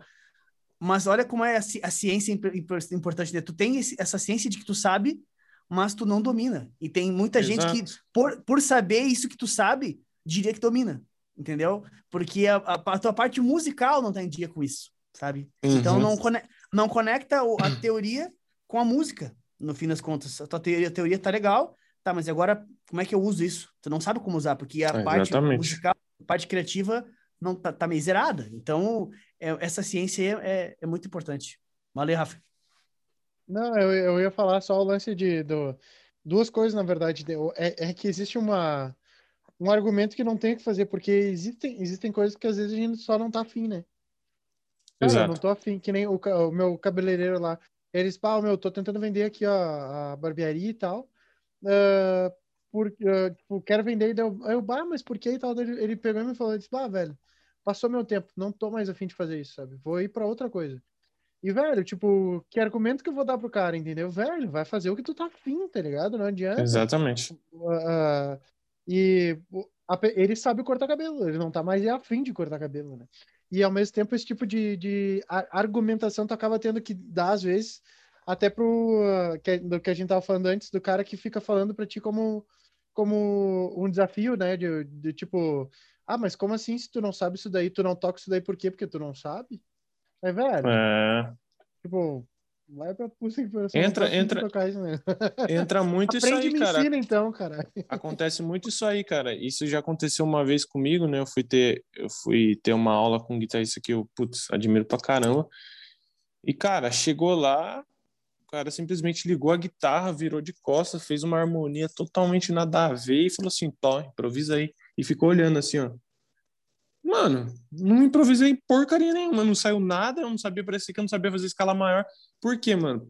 Porque aquela atuação dele não é a minha, eu atuo do jeito que eu toco hoje, então, para mim explorar esse universo, é, cara, é para mim é tipo os planetas, tá ligado? Eu tô na Terra, mas para mim para Marte ali eu preciso pegar uma entender o bagulho do foguete, tem que gastar o dinheiro no foguete, eu tenho que pegar a entrada do foguete, me preparar, ir lá para Marte, para acessar Marte, ficar lá um pouco, pegar os conhecimentos de lá, para depois voltar e aplicar aqui na Terra. É um bagulho bizarro, tá ligado? Mas eu vejo a música como isso. Tem que perder da ré agora, né? É, é. você é louco. Perdeu com todo mundo, já era agora. Então, ah, tipo agora, assim. acabou com, a, com o foguete não da ré. É, tipo, pô, velho, esse negócio aí de, de você ser obrigado a fazer, porque você fala que você é músico, não existe, para mim não existe, tá ligado? Pode ser que eu, eu tenho, eu, sim, eu sei, eu tenho ciência que eu preciso aprender isso, eu preciso dominar isso, porque qualquer momento pode ser que apareça uma fogueira, eu tenho que ir fazer, né? Porém, por que eu estou vivendo agora e as portas que estão se abrindo, pelo que eu estou fazendo na minha vida musical, não é o foco, entendeu? Quando for o foco, na hora certa vai acontecer e aí sim vai vir influência. Por quê? É que nem você falou, imersão, entendeu? Eu vou ter que mudar tudo que eu ouço, eu vou ter que mudar o jeito que eu penso. Por quê? Se eu continuar ouvindo pop, querendo aplicar a escala menor melódica, ah, esquece, velho. Nada esquece. a ver, entendeu? Não existe isso. É o que eu tiro é totalmente voltado pro pop. Eu vou pôr menor melódica no pop. Não respeito daí, né? É maluco a minha cabeça de piada não consegue parar aqui, né? Então. Manda aí, manda aí. Não, eu fico, eu fico pensando, a sensação que eu tenho é tipo, cara, como a gente é infantil às vezes, na real, né? Porque a sensação é assim, ó, vou virar de costas, vou fazer isso daqui, vai, faz a improvisação aí. Aí tu, cara, não consigo. Infantilidade, ah, infantilidade. não sabe. Ô, Pablo, ali o cara não sabe fazer. Ô, Pablo, é mais ou menos. A pedra tá em cima da, do ícone do Dallas e tira ele da sala aí. Pô, não, Mas sabe o que, que é, cara? O seu pensamento não tá, não tá errado. Sabe o que, que eu penso? Às vezes, eu acho que não é nem é, ser infantil, porque a criança, cara, se você pega uma criança, uma criança assim que eu falo da, da, da época de vocês, tá? Da minha, assim, já era um pouco corrompida por isso. de velho. Mas, não, não é chamar de velho, não. É a diferença mesmo do que, do que a gente vive. Mas, tipo assim, você pega uma criança, cara, a criança ela é inocente, ela faz isso porque é inocente. Agora, você crescer, para mim, deixa de ser criancice. Para mim, isso é babaquice mesmo, tá ligado? Então, tipo assim, quando a criança ela é pequena, ela é inocente, beleza, a criatividade dela tá lá aguçada, ela vai brincar porque ela acha que aquilo é normal. É a mesma coisa de você sair na rua, cair e bater a boca no chão. Você vai entender que se você fizer aquilo de novo, você vai bater de novo. Então, começa a estruturar. Agora, eu pegar depois de adulto, ter ciência das coisas, fazer isso com uma pessoa, isso para mim não é criancice, é babaquice mesmo, velho. Pelo é. amor de Deus, mano. Entendeu? Se pelo menos a pessoa mais velha tivesse essa inocência da criança, é uma coisa, mas ela não tem, é maldade isso aí. Entendeu? Tá, mas e com esse, com esse professor aí que fez só essa aula, né? Não, não voltou lá, né? É que... Não, então, tipo, essa pessoa, ela, ela falou para mim fazer aula, me cobrou um maior valor alto, e quando eu fui lá, tava na cidade, na frente de casa, da casa, o cara me manda embora, velho tipo, pega o Uber que você gastou aí, eu gastei 300 conto de Uber, velho. Volta para sua casa. Pai. Eu falei, não, cara, você vai sair aqui na frente, você vai me dar essa aula. Eu acho que por ter ficado bravo, tá ligado? É, me bagaçou, mano. Criou uma harmonia totalmente lascada, que eu acho que nem tinha anexo o bagulho. Improvisa aí, eu, eu me senti uma porcaria. Só que daí, eu, depois que eu saí de lá, eu falei assim, cara, isso para mim não é ser humano, cara. Não é ser humano, sabe? Uma pessoa que te expõe à humilhação não é ser humano, cara. Essa pessoa já não, já não, não tem amor a si próprio, tá ligado? Porque a, se alguém fizer isso com ela, tá ligado? Ela vai se sentir muito mal, muito mal. Então essas coisas me serviram de combustível. Eu falei, ah, beleza, é tipo desse, desse tipo de pessoa que eu quero estar longe. E depois, quando eu me afastei mesmo, aí é, as coisas andam, né, mano? Que loucura, meu. Faz que eu nunca tinha escutado um caso tão bizarro, assim, de professor. Ah, bizarro, cara. Bizarro. Trouxa, assim. E agora ele fala assim: Eu queria te falar, Pablo, que essa pessoa foi tu. Aquele, mas aí, aí, aí, aí, a gente tinha que estar tá com uma trilha sonora aqui pronta, né? e aí já é, entra tipo aquela assim, do caso de família aqui, ó. Hoje é, estamos aqui nem parece... Pablo Pai. Nem parece que tu lembra daquele dia, né, cara? Uhum. Pô, agora tu me expôs aí, velho. João Kleber, João Kleber. Vou te, Vou te processar. vai morrer, vai morrer. Brincadeira, bicho.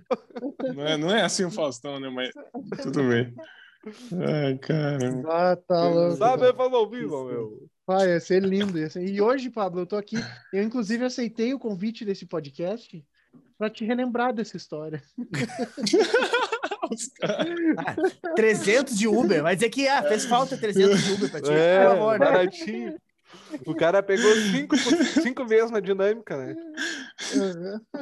Ah, tá louco? Deve ter mas, de, de, Mas tu de foi avião. de uma cidade para outra de Uber, para dar 300 de Uber. Eu, eu fui, cara, eu fui, mano. Ó, foi um período da minha vida que eu, eu saí de casa aqui, eu tentei morar em Jundiaí, tá ligado? Hum, pode crer. Aí eu fui morar num, num quartinho de uma igreja lá, fui ajudar a igreja. E aí, tipo assim, eu não recebia muito, tá ligado? Mas eu tentei sair daqui para estar tá perto de São Paulo. Só que quando esse cara me chamou para mim lá fazer aula, teve toda essa locomoção de eu pegar o Uber da onde eu tava até a frente da casa dele, que é lá no ABC, e aí é, endereço, é zoeira. passar, passa tudo. Né? Aí, ir até a casa da frente dele, ter dinheiro para me comer e ter dinheiro para me voltar, cara. Sacou? Então, tipo assim, isso para mim foi o cúmulo. E eu falei, eu falei, cara, você me atende, eu, eu vou chamar a polícia aqui e nós vai conversar. Só que atendeu e atendeu, atendeu com mau gosto, entendeu? Com, claro. com, com, com, maldade, cara, porque ninguém faz isso, tá ligado? Eu não vou chamar nenhuma pessoa aqui que admira o meu trabalho, senta aqui na minha frente, vou criar uma, uma harmonia totalmente nada a ver, e aí se vira. E eu fico olhando pro cara, tipo, eu falo assim, você sabe falar inglês? Sim, então fala agora. Tem um cara aqui, ó, nativo aqui do meu lado aqui, ó, tá te ouvindo falar, e ele vai falar todos assim, os seus erros. Não, mas, mas assim vamos fazer funciona. diferente, vamos fazer diferente. Não, não foi nem isso que aconteceu, né? O cara foi para a escola de inglês, entrou e o cara botou na fogueira do inglês. Porque o cara tava é. indo para aprender inglês ainda. É, Pior, não, não cara. Porque o tocar guitarra não é.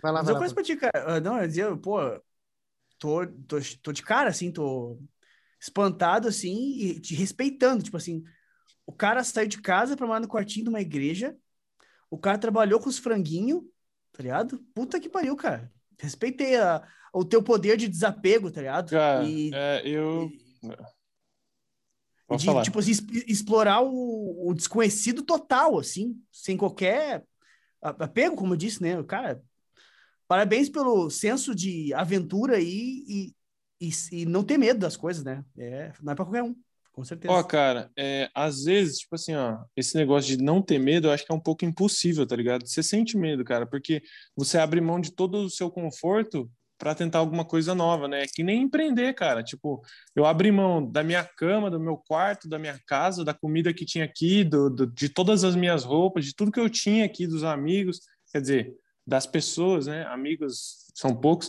mas das pessoas é, que eu já tinha aqui ciência de que eu conhecia, para ir para algo totalmente assim, mano, é você e você, sacou? Se vira. Então, cara, várias vezes eu quis voltar, quis desanimar. Eu voltei, cara, porque assim, não tava dando muito certo, tá ligado? Tava muito zoado, não tava chamando, então eu falei, cara, se for para ficar aqui para não ter nada, eu prefiro ficar em casa, entendeu? E aí eu acabei voltando, mas assim, esse, essa ida para mim, hoje eu entendo quanto foi essencial, porque às vezes que nem eu tava lá, eu fui tentar fazer essa aula, gastei dinheiro que eu não tinha, eu peguei emprestado, inclusive, para ir, mas devolvi. E lá mesmo eu fiz um, um network pesado, que foi ter ido na, na Expo, é, Expo Cristã, né, que é um evento gospel lá que tem, que tinha todo ano. E nesse evento, cara, eu fui para servir, cara. Eu fui lá para esse mesmo cara, cara, para esse mesmo cara que me humilhou eu fui lá servir ele porque eu queria estar tá lá. E aí ele deixou eu subir no palco. Na hora que eu subi no palco, pronto, cara. Eu falei assim: ó, no ano que vem eu vou, eu vou subir nesse palco aqui. Ano que vem eu tava lá, mano. No outro ano que passou, eu tava em cima do palco tocando com preto no branco. Então, tipo assim, foi necessário. Eu sou uma pessoa que eu não, eu não guardo rancor das pessoas, tá ligado? Você pode pisar em mim, cara. Eu vou continuar amando sua vida do mesmo jeito, só não vou gostar de você. Então, tipo, eu aproveitei que eu, que eu ainda considerava essa pessoa tá, fez o que fez, beleza, mas não é por causa disso que eu vou deixar de amar a sua vida, tá ligado? Você tem seus erros, eu tenho o meu. E eu fui, eu fui servir, cara. Fui lá servir esse mesmo cara, levei a guitarra para ele, montei o setup no palco. Na hora que eu tava em cima do palco, olhando para, ó, um ano antes, eu tava no meio do público, olhando para o palco do público. Um ano depois, eu tava em cima do palco. No ano seguinte, eu tava tocando. Então, foi um processo para mim de tipo assim: hoje eu tô aqui vendo, Amanhã, se eu subir em cima do palco, eu quero ter essa visão, porque eu sei que eu vou, eu vou vivenciar isso, tá ligado? Eu, eu sou muito apegado com Deus, cara. E eu penso o seguinte: é, Deus é como se fosse um pai, tá ligado? Um pai nunca vai levar o filho no dia das crianças na melhor loja de brinquedo e falar, não tenho condição de te dar. Isso é humilhação, cara. Então, da mesma forma que Deus me permitiu estar no meio do povo, ver uma situação, depois estar em cima do palco e ver aquela possibilidade de, nossa, poderia ser eu tocando aqui ele me só me mostrou que é algo que eu poderia conquistar, mas com o meu esforço, entendeu? E aí eu fui atrás, cara. Eu, esse um ano até eu tocar lá nesse palco, eu batalhei, cara, mas eu toquei, né? E, inclusive, esse, esse, é um processo que eu, que eu vivencio muito, cara. E esses dias eu realizei mais um sonho, que foi a Marcha para Jesus, tá ligado? Que é um dos eventos mais tops que tinha aqui em São Paulo, que reunia milhões de pessoas, assim, do, da área gospel. E, cara, três anos atrás eu estava também no meio do povo ainda, na multidão zona lá. Eu falei, cara, imagina tocar nesse palco e meu coração queimava por aquilo. E eu falei assim, eu vou tocar, mano, eu vou tocar. Esse ano aqui eu toquei, só que não foi para aquele público, mas foi no drive-in, tá ligado? Mas eu realizei mais um sonho. Então, tipo assim, se eu tenho a possibilidade de ver e, e meu coração falou, cara, eu queria isso, eu posso isso. Se eu já vi, eu posso, só que vai de mim. Tipo, o que, que eu tô fazendo possível para que talvez o que é impossível para os meus olhos aconteça, sacou? Eu penso dessa forma. Hoje a, a galera não, não ousa disso, tem medo das coisas, tipo, medo até normal, saca? Mas não, não arrisca, cara. Não tipo, faz, você né, quer tocar. É, não você quer tocar, mas até dele, onde? É, tipo, Pablo, você está disposto a viver de música mesmo, mas até onde? Até onde você está disposto? A hora que você fala assim, ah, vou ter que dar uma aula de, de ukulele, você está disposto a aprender um instrumento para ganhar dinheiro? Você está disposto a largar a mão de algumas coisas para ganhar dinheiro, para vivenciar o seu sonho? Então a galera tem medo disso, tá ligado? É. Acha que não, música é. Querendo ou não, tô falando dessa cooperativa, eu sei porque a gente. Esse tempo fez uma postagem do Pablo que ele conta a história dele, até se tu quiser contar, que tu largou o trabalho uh, concursado, ah, eu vi né? Esse bagulho, mano. Sim, sim, eu vi, mano. Você é louco. É realmente, cara, é um passo assim. É você ousar ousar mesmo, tá ligado? Porque é você Cara. sair de toda a sua segurança para algo que você não, não espera. É fé, cara. Para mim é fé e não tem explicação. em relação em relação ao, ao medo, para mim duas frases que fazem sentido, mas tipo essa questão do, do medo, cara, medo sempre vai ter. A- agora o, o grande lance, meu, é tu conseguir conviver com ele. É agir apesar dele, né? É, é seguir mesmo sentindo medo, né? Ah, e a outra, essa questão da fé aí tem um. Eu e o Léo, a gente gosta bastante de ouvir rap, e tem um, um rap que o cara fala que ter medo é ter fé de que não vai dar certo. Então, tipo, cara, sentir medo é botar fé que tu não vai conseguir, às vezes, sabe? Então, assim, é, cara, joga o medo pro lado e vai pra cima, tá ligado? Vai com fé.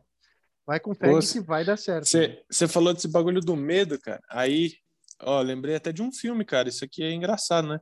Eu não sei se vocês já assistiram aquele Karate Kid com o Jack Chan lá. Uhum. Uhum. Então, o, o Chaldry lá, que é um molequinho, ele tá treinando, né? Por quê? Porque ele apanhou pela situação, que é um moleque, eu vejo o moleque como uma situação que bate na gente, né? Apanhou, chegou no final do evento, ele já sabia lutar, só que ele falou assim, cara, eu ainda tenho medo.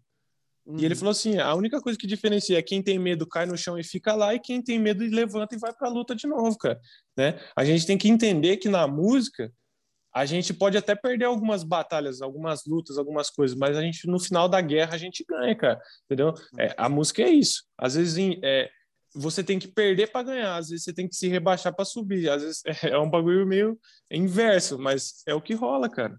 Querendo ou não, a música é um caminho com muita pedra no caminho, na, na trajetória, né? né? Porra, Tipo, bota pedra, isso é concreto, né? Nem pedra. é que o concreto é bonitinho, né? Baixa- Baixa a cabeça e vai. É, esses dias Só um, vai. amigo meu, um amigo meu aqui de Caxias, é, tem uma, uma escola aqui em Caxias que tinha a sociedade de dois, dois guitarristas e um deles saiu e um outro amigo meu assumiu. Ele mandou mensagem pra mim dizendo que, cara, eu tô, tô me cagando. Ele é um guri bem novo, assim. Meus pais não me apoiam muito nisso. E eu falei exatamente pra isso. Falei, velho, é o seguinte, ó, meu, vai, mas bota pra ferrar, entendeu? Vai com sangue no olho, tá ligado? Porque se tu entrar cagado, a coisa já não, já não começa, não começa bem, entendeu? Tipo, pega, Exatamente. tua, gra- pega essa grana, investe aí, mas, meu, mas vai com o sangue no olho. Tipo assim, tanto que depois que eu mandei as coisas falando pra ele, ele mandou assim, caralho, velho, tu não tem ideia do quanto me ajudou esse teu áudio. Sabe? Tu vê como, como, como é, é poderoso, né, o cara, tipo, Exatamente. expor as Ô, coisas meu- dessa forma, tipo, pra, pra galera, assim. Faz Ô, meu, eu acho que a, a única coisa que na vida, assim, uma metáfora, né, que me ensinou que eu, que eu, eu tentei algumas vezes, assim, mas não, não fui a fundo, não tentei várias vezes, assim. Mas, mas fo- foi uma coisa que me mostrou exatamente isso, assim. O lance do quanto o medo faz a gente se fuder, às vezes. é- É a insegurança. Tem o medo e aí vem a, insegurança. Porque tu pode agir com segurança mesmo todo cagado, entendeu? Vou, vou para cima. E o Léo vai poder, eu acho, até falar mais do que isso, que ele teve uma experiência do que eu com isso. Meu, é dropar no skate. Ah, pode tu- crer. Nossa. Ô, meu, cara, assim, ó, dropar, pra quem não sabe, é tu botar o skate na ponta da rampa e descer ela, né? Tu pisar na, na borda do skate e ir com tudo pra descer. Mano, se tu for com medo, tu vai Você cair. regaça, você regaça, eu Não, já fiz agora, isso. né? em compensação, meu, se tu bota o pé e pisa com o pé no negócio, tu- se tu cair, tu só vai cair lá embaixo e é uma queda muito mais simples. A, a- a Cara, situação é- é, que é a seguinte: a primeira, tu vai cair, é inevitável. É só tu. É por causa da insegurança. Não, é porque, Hum. ô, meu, tu não tá acostumado com o movimento. Aí eu já tô falando de skate, né? O Ah, cara sim, tá sim, lá em técnica. cima, tu não tá acostumado com o movimento do teu corpo descendo rápido. Teu corpo fica e teus pés vão. Tá ligado? Então, Sim. tipo, eu aprendi quando eu desci as rampas, ô meu, eu vou. ah, ah, todo mundo me falava, tu vai cair. Mas fica tranquilo que é só na primeira, tá ligado? Sim. E, ô, meu, Mas, eu e eu- demorei muito tempo pra tomar coragem de descer, tá ligado? Ô, meu, mas, mas existe uma coisa, Léo, que é- existe uma queda antes dessa daí do corpo, Hum. que é a queda de tu pisar com, com pouca Ah, sim, vontade. pisar, pisar mole, né? Exatamente, tu, tu, tu pisa com pouca vontade. E aí, velho, a queda é certa. Tu não tem nem a oportunidade de, te- de tentar te equilibrar. Tu vai cair, não tem como. Se, quando, quando tu tá em cima ali e tu, cara, eu vou tentar, meu, tenta com vontade É. Porque não, senão a, a, a, tipo, com certeza tu vai cair não, a queda é um é, pouquinho pior. Eu não sei se tu anda de skate, Lucas, mas aqui em Porto Alegre tem a maior pista de, eh, não sei se se fala Snake em outro lugar, que é a maior pista que simula uma onda da América é, Latina. É Snake, é Snake. É, tipo, Caramba. é uma parede com mais de dois metros de altura, tá ligado? Acho que sim. bem mais que dois metros, né, Dallas? Acho que acho chega uns 4, 5. Lá né? embaixo, é, lá embaixo sim. Deve chegar uns 4, 5 metros de altura. E, ó, meu, descer aquilo é bizarro. Eu quebrei. Não, eu imagino, cara. É Pô, velho, eu, eu tenho um bar aqui na frente de casa que ele tem uma rampinha, assim, eu desci dali, raspei a costa no chão, as costas no chão, eu já não quis, imagina. é, não, é, é bizarro. Tá louco. É, cara, cara isso aí é, é verdade, cara. Isso é verdade que o Pablo falou aí, vocês estão falando também de você entrar de cabeça no negócio. Cara, é aquilo, ou é 8 ou é 80, né? Ou você vai e faz, ou você não faz, cara. Porque se você fizer. É que eu falo, eu falo muito isso pra galera, né? Eu falo assim: a galera vem lá no Instagram, né? No box. Ai, estou desanimado da vida, vou parar de tocar guitarra, porque eu não nasci para isso. Aí você fala assim, irmão, você começou o bagulho para chegar no meio do negócio e você falar que você não nasceu para isso, mano? Pô, velho, na moral, ou você ama a música ou você tá apaixonadinho, porque se você estiver apaixonado, pô, esquenta a cabeça não que você vai passar rapidinho, né? Porque paixão passa, amor prevalece. Então, mano, veja realmente, põe na balança aí, você ama o que está fazendo ou você só gosta? Porque se você gostar, você vai fazer aquilo ali de determinado tempo e beleza, vai passar. Agora, se você ama, cara, você vai aquilo, mesmo que você seja feliz ou não, você vai fazer, entendeu? E é isso aí, colocar a vida, colocar o sangue no negócio ali que, mano, o negócio acontece, velho. Acontece. O problema que impede a galera de não realizar é, tipo assim, colocando eu, eu falando de mim mesmo. Seria eu mesmo impedir isso de acontecer, né? A primeira pessoa que tem que acreditar sou eu, cara. E eu não acreditava. Quando eu comecei a acreditar e falei, pô, eu posso, eu consigo, eu vou lá. Eu, eu tô lá, eu já tô na onde eu um dia eu falei, eu nunca vou chegar, entendeu? É perspectiva, é né, velho? Enquanto alguns dizem assim, tem, tem um desafio. O cara vai lá, tenta e cai. Para ele, naquele momento, pode ser que diga assim, ó, cara, não nasci para isso. Para o cara ser determinado, o cara vai dizer assim, ó, beleza, primeiro obstáculo, eu já passei, vamos pro próximo, entendeu? Exatamente. É tudo é perspectiva, na real. Então, o cara Ô, tem aquela frase, né? Fazer até dar certo, não ver se, pra ver se dá certo, né? Se o cara faz é. fazer, faz até dar.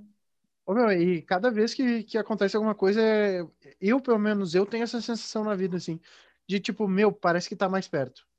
Entendeu? Tipo, de onde eu quero chegar. Cada vez que dá uma bosta, meu, eu, tipo, é foda cada bosta que dá. É, é complicado. Mas, mano, parece que tá mais perto. Entendeu? Que uma hora vai acabar as bostas todas e a gente vai alcançar, meu, não tem. Isso aí, isso aí é verdade, cara. Eu falo pra você, ó. O que eu vivenciei na música, todos os momentos bons que aconteceram, antes do momento bom, eu, eu tava na merda, cara tava triste, eu tava querendo vender tudo, largar a mão, e tipo, na mesma semana, bom, a porta abriu. Eu falei, caramba, mano, bizarro isso aí, né? Então hoje, com a minha cabeça, eu entendo. Sempre que eu estiver passando por uma dificuldade, eu tenho que ficar quieto e não reclamar, porque eu sei que no final dela tem uma recompensa. Só que o que vai é, me afastar da recompensa vai ser minha boca. Se eu começar a reclamar, pronto, já era.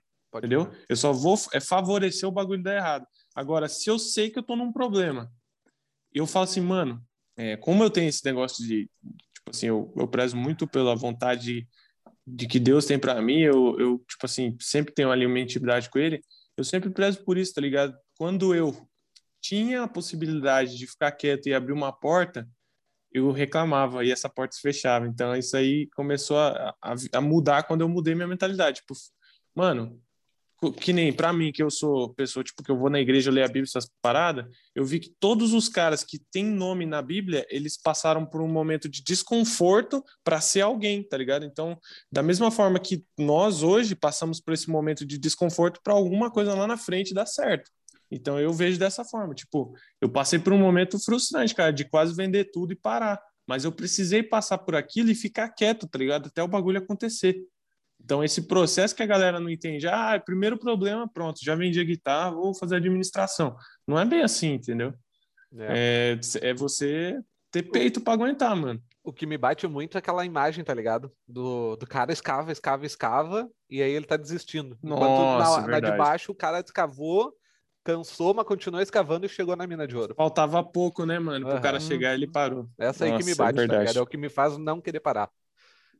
É, meu, quem só chega quem, quem, Quer dizer, só não chega quem parou de caminhar, né? É verdade. Não tem. É, que nem É. a gente, hoje em dia, com esse negócio de curso, né, que a gente tem o curso online e tal, que nem, pô, a gente trabalha com digital, a gente fica tipo assim, puta, mano, não vejo a hora de bater aquele famoso 6 em 7, bater aquele, aquele milhão com a pulseirinha black da Hotmart. Aí você fica tipo assim, nossa, mas hoje a gente vendeu pouquinho, nossa, amanhã vendeu bastante, hoje vendeu pouco de novo. Aí você fica naquele desespero, né? Só que daí que você começa a reclamar, você nunca vai chegar no final do processo bem, É cara. verdade. Então, que nem é, eu e meu sócio, a gente tá, tá fazendo a maratona aqui agora. Mano, é um processo diferente pra gente, né? Eu falei pra ele, eu falei, cara, vou ter que abrir mão de ficar um mês sem nada de dinheiro pra gente fazer esse negócio. Ele falou, você quer fazer? Eu falei, vamos fazer, mano. Vamos fazer. Deus vai prover algum, alguma coisa, vai ter que vir. Eu não vou. Tá, tá né? difícil, cara, mas assim, é, eu sei que lá no, no final vai, vai valer tudo a pena, entendeu? Porque é um processo. Você regou, você foi lá, você preparou o terreno, você abriu o espaço, você plantou a semente, colocou lá, foi regando, regando, regando. Cara, obrigatoriamente você tem que colher, mano. É impossível não colher. Só se você deixar de ir largar a mão mesmo. Aí você não colhe. Mas que nem todo o sacrifício que a gente tem feito, cara, de que nem a gente tá indo a semana inteira para um estúdio para fazer a live que tem mais qualidade, para fazer um negócio legal. Então eu tô pegando a estrada a semana inteira, é combustível que tá indo, eu tenho que levar meu sócio, eu tenho que buscar ele. Então assim, é um processo que a gente tá passando agora, porque eu sei que lá na frente a gente vai olhar e vai dar risada. Tipo, pô, bicho, você lembra quando nós fazia isso, isso e aquilo, mano? Mas olha o que a gente tem hoje, entendeu? Então, hoje eu parei de reclamar e tô sendo grato, tipo assim, por mais difícil que seja, às vezes assim dá aquela bad, né, de falar, putz, mano, eu tô sem nada, nossa, vai. Uhum. Só que ao mesmo tempo eu lembro, tá, recompensa tá logo ali, vamos ficar quieto.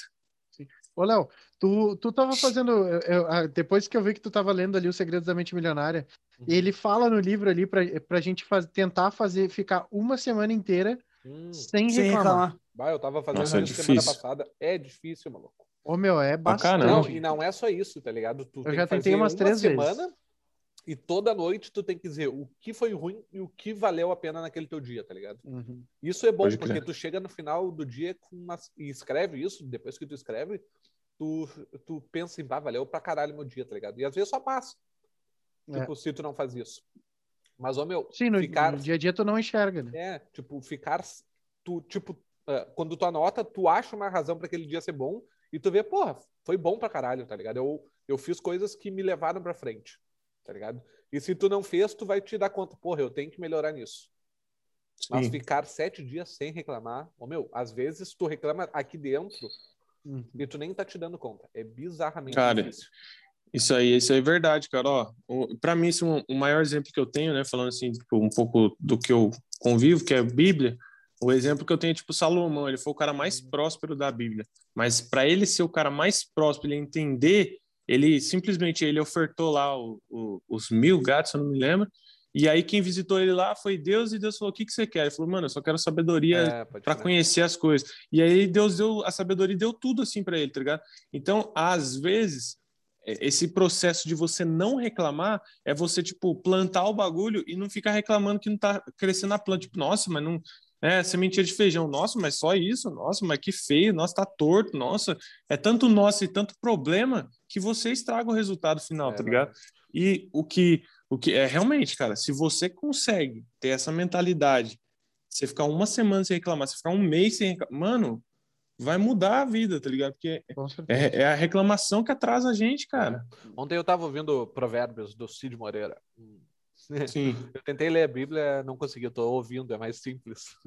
É difícil. Ca- ler. é, não, eu também não gosto de ler, não, velho. Eu prefiro ouvir. Só que, tipo assim, você. você assim, tem gente que. É, que coloca muito religiosidade. É. Ah, vai. Religiosidade. Religiosidade.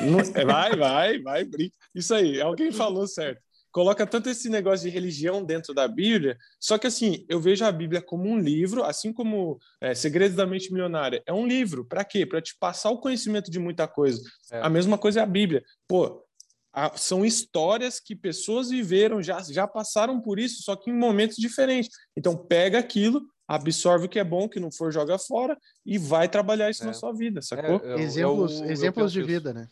Porque às É. vezes o cara é. da religião tira de contexto muita coisa que tá no contexto dentro da Bíblia. É, e quer espiritualizar tudo aquilo, mas não é só isso, É, cara. Eu acho que Tem Mano, muita coisa é- é além, velho. é, que, tipo, eu ouvindo a Bíblia, que eu, eu, tipo, eu fora do contexto religioso, eu paro e penso, cara, isso aqui são regras para um, pra um convívio decente dentro de uma comunidade pequena onde não havia Exato. regras, tá ligado? Então, meu, segue isso aqui para nossa comunidade funcionar direito, tá ligado? Tipo, hoje, Não, hoje assim, tem, tem muita coisa da Bíblia, assim, exemplo, tipo, muita coisa que, que, mano, você vê que hoje tá acontecendo que já aconteceu na Bíblia. Então, tipo, às vezes tem coisa que, ó, que nem lá, acontecia isso, isso, isso, guerra entre não sei quem. Mano, a mesma coisa hoje pode acontecer se os caras que tá no- no poder não souber lidar, entendeu? Vai ter guerra do mesmo jeito, vai morrer gente do mesmo jeito, da mesma forma que teve praga lá, hoje tem uns vírus aqui. Então, mano, vai ser a mesma história com a tecnologia avançada, irmão. Entendeu? Não tem como fugir. Agora, Não, e- Desculpa. Não, uma Pode parada falar. da Bíblia, da Bíblia que eu acho mais louco de tudo é que quem matou Jesus Cristo foram os religiosos. os religiosos, cara, e você vê que ele morreu por eles. É, morreu por é eles e muito- por quem não. E, é cara, muito eu, eu, maluco isso, né? eu vejo assim, ó, tipo, se você pegar e ler a Bíblia assim, mano, se ouvir, sei lá, você vai ver que Jesus nunca veio para quem é perfeito. Jesus veio pelos caras mais podres que você. Ele veio pelo ladrão, pela prostituta, pelo cara que, que, sei lá, que matou não sei quem, e o cara primeiro que foi no céu foi o ladrão. Então, você fala, mano, peraí, eu tenho que ser simples como Jesus foi, eu tenho que ver as pessoas como Jesus via, cara. Jesus, ele foi simplicidade, sacou? É, pode crer. Ele não era tipo, nah, eu sou Deus e vocês têm que. Não, mano, eu tô passando. Você quer acreditar, você acredita, não quer, tchau, velho. É isso. Entendeu?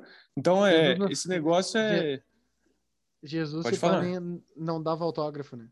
Não, É. não dava autógrafo, ele fazia milagres. É. Cara, esses dias eu vi um negócio polêmico, tá ligado? Em relação a essa parada aí. Vocês- Tá ligado? O pa- O pastorzão, né? O Lucas, Sim. o baixista lá e tal. Teve um post dele, ah, eu não lembro exatamente qual que foi, tá? Mas foi, tipo, em, supo- em a- suporte, em apoio ao- alguma coisa relacionada ao movimento LGBT e tal. Ele, tipo, da visão Sim. dele, ele falou, ele falou que, que a gente tem que amar as pessoas independente de qualquer coisa, tá ligado? E ele falou uma frase dentro do, da... e- teve uma colocação dentro do que ele escreveu que ele dizia assim, ó, tenho lido a Bíblia ultimamente e tal, e, cara, eu olhei o post, assim, o que essa galera, a galera mais, ah, vamos dizer assim, fanática, tá? Vou usar a palavra aqui, mais conservadora da Bíblia, desceu a lenha no cara, mas desceu a lenha no cara, tipo assim, que Bíblia que você tá lendo e não sei o que, caraca, velho, é que eu fiquei pensando, meu Deus, a galera da igreja deve, deve se Ó, entreter com esse post aqui, porque é uma polêmica, assim, uma gi- gigantesca. eu, assim. eu- sempre quando eu vejo isso, eu, eu lembro da passagem da, da prostituta, mano. Da mulher lá da prostituta. Tipo assim, eu acho que é a mulher do fluxo de sangue, se eu não me engano. Deixa eu ver. Deixa eu ver se é essa. É, a pessoa que tinha um problema, ela era julgada pela sociedade como pessoa impura e todo mundo apedrejava, fazia isso e aquilo. E aí, cara, Jesus estava passando. Então tem três pessoas ali: Jesus, a multidão que critica e a pessoa, né? Então a pessoa, quem que a gente tem sido? É a pessoa que tem um problema, mas busca a solução que é Jesus ou, ou resolveu um problema, ou a gente tem sido os caras que atacam a pedra, né? Muito religioso é os caras que atacam a pedra, Claro. né? Que nem Demais. Ó, um bagulho que eu levo pra minha vida, tá ligado? Quer ser LGBT, quer ser drogado, quer ser o que você quiser da sua vida, seja o que você quiser, não tenho problema com isso. Jesus nunca me ensinou a criticar, ele me ensinou a A amar, julgar. né? E, e assim, ó, o papel de julgador é dele, não é meu. Hum. Eu tenho que falar. A partir do momento que eu falei, quem convence é o Espírito Santo, mano. Quer aceitar, aceita, não quer. No Cara, final e- da vida a e- gente vê. Eu acho que o mais maluco é que Jesus não julgava ninguém. Não julgava, nunca ele não julgou. julgava, ele não julgava. Ele A falou gente pra pega- você, Que Bíblia é, É. essa? Que Bíblia é essa que tu tá lendo? Cara, eu tô julgando, tá ligado? tá Ah, julgando. agora, assim, no final das contas, quem julga é Deus, até pra Jesus. né? Cara, Por isso que ele se fala assim, pro ó. céu, pro inferno, não sou eu que decido, entendeu? É. Por isso É, que logo é- em é seguida um ele manda assim, para aquele que nunca errou, que atire a primeira pedra. Pronto, É. res- respondeu, cara. Sacou? Perfeito, né? Então, Isso aí, mano, acabou, pior de- e acabou. o pior é, meu, é que às vezes a- não é quem tá falando não é nem a opinião dele, é a opinião que ele ouviu de alguém É, Sim. é. que interpretou do Sim. jeito dele e tu só tá replicando aquilo que tu ouviu do cara. Às vezes tu nem Ó, leu a Bíblia. Isso aqui, ó, isso aqui, ó, isso aqui, ó, dentro da igreja é um motivo de falatório, tá ligado? É? Todo mundo Aham. fala. Aham. Só que, mano, Uhum. meu coração, meu coração é melhor do que muito religioso, É. entendeu? Mas não é, Deus tá preocupado com com status, com coisas, com objetos, com um carrão, com casona, com um terno, gravar. Deus tá preocupado com o teu coração. Se ele for simples e humilde, cara, se, se você faz o bem sem olhar quem, né? Aí beleza. Ó, um exemplo, cara. Não tô falando isso assim para me gabar, mas é que às vezes acontece com a gente e talvez você já passou por isso. É, esses dias eu tava sem dinheiro para nada, cara. Eu fui fazer um trampo no estúdio, ganhei 50 contos da gravação lá. Foi uma música rapidinho, jingle. Fui lá, gravei o jingle, tô aqui dentro do carro, confortável, voltando para casa com 50 continhos no bolso ali de boa, que foi rapidão para ganhar. Mano, parei no sinal, mó frio, velho, mó frio. Aí vi uma mulher chorando, assim, tá ligado? Tipo, você vê que a mulher não é de uma má assim, conduta, assim, sei lá. E aí a pessoa fala, pô, tô precisando dormir, não tenho onde ficar, preciso comer, não tenho o que comer. Cara, eu só senti aqui dentro assim, ó, dá o dinheiro para ela. Eu olhei dentro do carro, eu falei, tô confortável, tô com uma blusa boa, eu tenho uma casa para ir, eu vou ter comida em casa, esse dinheiro não vai me fazer falta agora, e ela tá precisando mais do que eu. Então o que, que eu fiz? Eu meti a mão no bolso e dei para ela, e falei, mano, tô, vai na benção, e esqueci, fui embora. E aí eu trago. Isso é você fazer o bem sem olhar quem, tá ligado? É, eu poderia falar, não, vai trabalhar, vai para, mano, eu tava numa condição muito mais, tipo assim, umas 50 vezes melhor do que a dela. Então, isso é você amar o próximo como você ama você mesmo. Eu me amo. Então, eu quero amar a sua vida, eu vou te ajudar porque você tá precisando mais do que eu. Então, hoje, sabe, tá ligado? Cadê as pessoas que são assim, mano? Tá se perdendo. Total. Eu cobro muito pra, pra deixar de ser egoísta e começar a ajudar as pessoas, tá ligado? Tipo, às vezes a gente pensa, bah, depois que eu tiver dinheiro eu começo a ajudar, tá ligado? Só que hum, se eu não Mas ajudar é, é agora, aquilo, né, dá pra ajudar no não caminho. Exatamente. Não, É, não é, não, exatamente. não é o que o, não é o que o, o, o T, como é que é o nome dele lá do, do, do T. mente Harv. milionária? É T. Harv. Eker. Não, é o que, não, é o que ele ensina, né? Tu tem que É, ter a porcentagemzinha lá. exatamente, 10% sempre, né? para doações. Só que eu não Não te importa gosto quanto doar a grana. Tipo, eu, ô meu, eu posso. Eu, eu tô começando a criar o pensamento de ajudar, independente se for com dinheiro ou não. Pode ser uma atitude, uma ação. Atitude. Tá não ligado? precisa ser dinheiro, cara. Às vezes, às vezes eu, eu, tipo assim, ó, eu, bem de boa. A gente, a gente tem um amigo que é um brother que é coach, eu tô, ele era meu ex-sócio, então eu tô desde o zero junto com ele nessa caminhada, assim, sabe? E tipo, a Sim. gente, a gente vai vendo várias pessoas falando coisas que estão escritas, que foram escritas pelo T. Harvey, que foram escritas lá pelo Tony Robbins e tudo mais. Mas, meu, tipo, uma das paradas que, que o Evandro me ensinou, ah, que pra mim mais mudou um pouco da minha vida, assim, foi o lance do, do diário, que eu não consigo fazer todos os dias, hoje em dia não tô fazendo e tal, a gente procrastina. Ah, o Diário da. Gratidão? Isso. Cara, meu Deus do céu. Eu comecei a anotar, velho, eu- porque assim, na primeira vez que eu comecei a participar do coach, eu, me, eu notava que eu tava longe da minha família. Ah, e aí eu comecei a tentar ter mais aproximação com a minha família. E, brother, às vezes, eu, eu- tipo, a minha mãe, por exemplo, ela é bem carente, sabe? O ato de eu ir dar um abraço nela, eu já ajudei ela. Eu não precisei tirar um real do bolso. Eu dediquei simplesmente amor e carinho, tá ligado? Eu, eu Sim. me dediquei a, a não julgar ela, às vezes, porque a gente acaba brigando e tudo mais. E o simples ato de não julgar resolve a vida. Ninguém, não existe guerra sem julgamento, entendeu? E se Sim, não existe sim. julgamento. Então, assim, ah, ah, cara, isso daí começou a, a me dar vários cliques, assim, meu, as coisas são muito pequenas e nos fazem muito maiores, muito mais felizes, assim, sabe?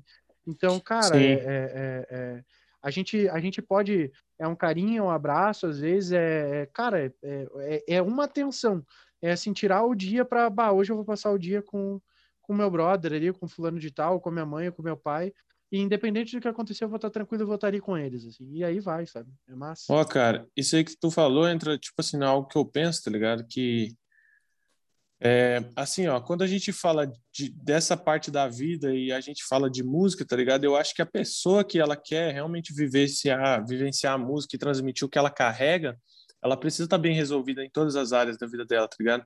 Que eu, eu penso assim, ó, o instrumento principal não é a guitarra, o instrumento principal sou eu. Se eu não tiver limpo, afinado e preparado para ser tocado e tocar as pessoas com o meu instrumento, cara, o que, que adianta, tá ligado? Muitas das vezes eu tava, mano, regaçado por dentro, não, não, não conseguia sentir bosta nenhuma, eu pegava a guitarra e não saía nada, entendeu? Hum. Por quê? Porque eu não tava bem resolvido algumas questões. Mas quando você co- encontra aquele equilíbrio na sua vida, mano, parece que tudo que você toca, por mais simples que seja, mano, o bagulho flui, tá ligado? Então eu tô Sim. vivenciando muito isso. Tipo, minha vida tava uma bagunça. Hoje, graças a Deus, tá bem, cara. Eu tô bem, eu me sinto bem. Tendo dinheiro ou não tendo dinheiro, eu tô bem. Eu tô, sabe, por mais difícil que seja, tipo, às vezes ficar quieto, né, não reclamar, mano, eu tô bem, cara. Eu tô bem, eu tô com saúde, eu tô, sabe, poderia estar pior, mas eu tô bem. Então, quando você não resolve isso daí, às vezes a tua música não, não vem com força, tá ligado? Tipo, é o que uhum. acontecia comigo. Minha música não expandia, por quê? Porque eu não tava legal por dentro, mano, para passar algo legal para as pessoas. Quando eu consertei isso aí, cara, aí, aí minha música começou a fazer sentido. As pessoas, ô, oh, seu som é legal, pô, o jeito que você toca é massa, pô, isso e aquilo. Eu falei, cara, olha que, olha que bizarro isso, né? Muita gente quer tocar, mas tá, pô, tá com uma, um sentimento ruim lá dentro, não resolve. Aí pega um instrumento não tem criatividade, porque essas coisas bloqueiam a gente, cara, pra caramba, né? E então isso daí é, isso é importante, né? Você ajudar o próximo, mas não é só com dinheiro, é com atitude, é com uma, um gesto, uma ação. Mano, você ajudar uma senhora a atravessar a rua é ajudar, você parar na faixa de pedestre para a pessoa passar é ajudar, entendeu? O mundo seria muito melhor se a gente pensasse um pouco, mas a gente está tão acelerado que às vezes essas coisas passam despercebido, tá ligado? Então, eu vejo, tipo, que se a nossa vida física tiver tudo ok, mano, o que a gente, o que a gente quer transmitir aqui dentro tiver tudo certo, mano, quando você pegar seu instrumento, velho, mano, vai ser diferente, tá ligado? A pessoa vai, putz, o Pablo tocou, mas ele tocou a mesma coisa que o John Mayer, mas tocou mais eu do que o John Mayer. Você entende? É tipo uns bagulho sim, meio sim. louco. Mas é, é você botar a sua vida. Se você tá com a sua vida em ordem ali, cara, você, você transmite isso, cara. Entendeu? É o que eu falo para os meus alunos. Cara, quando você é, você gera vida no tocar, as pessoas te devolvem isso, tá ligado? Pô, gratidão pela sua vida, eu tava aqui mal, ouvi você tocando, comecei a acompanhar os seus conteúdos e, pô, mano, ó, mudou a minha vida, meu jeito de pensar, voltei a tocar de novo, sabe? Eu tô feliz. Então, mano, quando você recebe isso, nem o dinheiro compra isso, cara. Total. Isso Nossa. é pesado. Muito real mesmo. Que podcast, meus amigos. Que podcast. Show de bola, hein, meu? Hora. É louco, meu é Deus do céu. Passou e é muito voando. louco, né, velho? É uma surpresa, né, velho? É bom, né? Ô, meu, que pedal é esse que a gente ligou aí, meu Deus do céu? É louco. São uns aços, são uns aços. Eu não sei se a galera que escuta gosta tanto quanto eu acho que é bom produzir, tá ligado? Mas, independente se ninguém ouvisse, já vale a pena estar tá aqui trocando Nossa, uma ideia, tá valeu. Tá Lógico Com que certeza. valeu, cara. Pô, eu vou, eu vou sair daqui, cara, grato por putz, mais uma conexão, mais experiências, né? Tipo, eu entendi a história de vocês, eu sei é, como vocês pensam, né? Esse espaço que você cedeu para mim também poder falar. Tipo, mano, isso é para mostrar para as pessoas que nós somos seres humanos, né, velho? Tipo, eu não sou perfeito, eu não sou aquele cara que, nossa, tô lá no. Mano, eu sou uma pessoa simples, igual a vocês que estão assistindo aí, igual você que está aqui comigo no podcast também, né? E qualquer um pode chegar, cara. Vai vai da mudança de mentalidade. Tipo, se você fala que não, você não vai. Agora, se você acredita e fala que sim, você vai, entendeu? Eu acho que a única coisa impossível, assim, é o que eu carrego para minha vida. Faça tudo o que é possível e o impossível deixa para alguém maior que você fazer, sacou? É isso. E você que está assistindo aqui ainda não deixou o seu like, mano, pelo amor de Deus, deixa o like, comenta aqui, se inscreve no canal dos caras aí, pelo amor de Deus, hein? Aqui, Rapaz. Aqui, ó. Olha aí, ó. Meu, ah, se não tiver no celular, né? Solta a cachoeira no like aí. Meu, não é gamer, cara. É louco. É? Lógico. Lógico. Lógico. Meu, sabe tá... o que é que tem feito a diferença no podcast, meu? É a citação que eu tenho feito no início. É verdade. Sim, ela que dá todo embalo, né? Faz, é, é, traz toda já... a profundidade pra, pra conversa. Pô, muito massa. Ah, Segundo Sêneca, é no. Deixa eu complementar aqui, que agora me faltou a cabeça. Ah, meu, pior. É que nem cara quer contar. eu, eu, eu sei a piada, mas como é que é mesmo? É silêncio, silêncio, silêncio. Segundo Sêneca, é na arena que o gladiador pede o conselho. Ah, tu botou essa frase lá nos conteúdos. Ô, meu, eu tava. Essa, o Léo quase parecia aquele magrão do TikTok lá. Cara, segundo Sêneca, que o gladiador, quando. Não, não é aquele. É assim, né? assim, é, a, não é, a tua ah, vida é boa, mas antes que tu. No... Não, não, pera aí, que não é assim. É.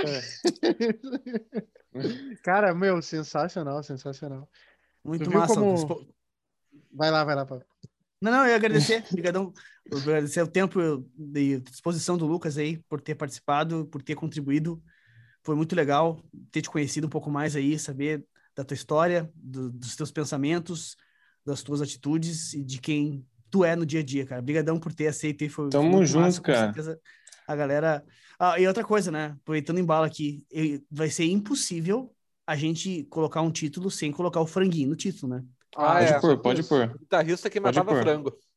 Claro, que... claro, com certeza. É isso aí. É isso, é aí. aí. Tu não quer que seja diferente, né? Guitarrista que matava na banheira de sangue. Não, guitarrista que matava, matava frango pra fazer nugget. Melhor ainda. Nossa, você é louco. Os caras pesados. Matava Caralho. pra fazer Pô. nugget. Não, mas sério, aqui, ó, de coração, eu, eu quero agradecer aí vocês, é, muito mesmo, tá ligado? Acho muito importante o trabalho que vocês têm feito aí, essa, essa união, assim, cara, isso aí traz. Mano, isso aí traz um refrigério para mim, tá ligado? Porque, putz, mano, é... eu na minha época nunca imaginei que isso aqui pudesse tiver, é, acontecer em algum dia da minha vida, nunca passou na minha cabeça, mas eu acho que se, se aconteceu, tem tudo que tem um propósito para acontecer. Aconteceu agora, que era para ser agora, se aconteceu, tiver, teve que mudar o horário, tinha que ter mudado o horário. Então, mano, fluiu, cara, tá ligado? Fluiu isso aqui, que se alcançar uma pessoa, já tô feliz. É que nem você falou, se não alcançar, só ficar entre a gente, já tá ótimo, tá ligado? Porque o que, o que aconteceu aqui, se a pessoa tiver realmente aberta a entender, e ela ficar até o final e deixar o like aí, ela vai entender que o bagulho é transformador, velho. E só depende, tipo assim, pô, é, só depende dela, mano. É só levantar e fazer, tá ligado? E mais uma vez, mano, obrigado mesmo. Vocês sabem que vocês precisar pode contar comigo. Se vocês estiver aqui para São Paulo, interior, vocês... mano, minha casa é sua casa aí, ó, não é grande, mas tamo aí. Tendo um sofá já É tá isso, bom, cara. Tendo um sofá já não, tá bom, não te preocupe. Tem aqui, pô, tem aqui. tá, tá anotado, vocês precisando. Já vamos poupar no Airbnb já. Pode, mano, é, pode, pode vir, cara, pode vir. Se quiser vir, ó, oh, tô aqui em São Paulo nós três, vem aqui em casa. Quando, pode quando vir. rolar o evento do Érico, a gente vai para aí então. Ao, ao Fechou. Fechou. Bora, é bora. isso. Cara, meu, foi, foi sensacional, meu. Sensacional mesmo. Cara, animal. Uh, eu acho uh, massa do podcast é isso, né? A gente fala de música e fala de tudo mais que passa na Tudo! Cabeça. Porque é o que eu falei, música não é só música. Né? Música envolve tudo, cara. Tudo é música, tá ligado? Às vezes a gente falando aqui é uma música, mano. Porque tem cada um tem seu jeito, seu estilo, seu sotaque, cada um tem um pensamento e e no final das contas, mano, a gente tocou pra caramba hoje, velho. Você é louco. É isso aí. Massa. Total. Cara, uh, deixa a tua rede social aí pra galera que quer te seguir aí, conhecer teu trabalho. Nossa, a grana Beleza. lá no fundo. Ah, passou a sogra aqui, ó. Sogra participando do podcast. Ô, dona Marnice. Aê, caramba. Como que é o nome? É Marinice. Ô, oh, Marinice. Dá um salve aí, Marinice. Eles estão chamando, é de máscara. Ó, o Dallas tá é, peidando, tá. Não, não quis tá aparecer, tá não quis aparecer. Então, pessoal, ó, para quem quer me seguir lá na, no meu Instagram lá, minhas redes sociais é lucascarrielgtr, tem meu canal do YouTube também, é Lucas Carriel, que inclusive estou encerrando uma maratona hoje, né? É, vai ser sete horas no canal do YouTube também. E, pô, eu acho que só esses dois, mano, que TikTok é muito fraco lá, não, não, não, não dou ênfase, mas quem quiser seguir também, eu não sei como tá, é só procurar lá Carriel, Lucas Carriel, você acha alguma coisa, vai, vai com certeza vai achar. E, mano, eu sou isso aí, eu sou isso aí que vocês viram aí, quem me conhece sabe, quem conversa comigo sabe, e, mano, o que vocês precisarem, pode chamar eu no direct também, pode me chamar em qualquer lugar que eu tô, sou acessível, e é nós, tamo juntos sempre. E se tu, guitarrista, tá nos ouvindo até agora já, te inscreve aí no canal do Pablo, já favorita esse podcast. Se tu estiver ouvindo no, no Spotify, no Deezer, seja onde for, deixa o like.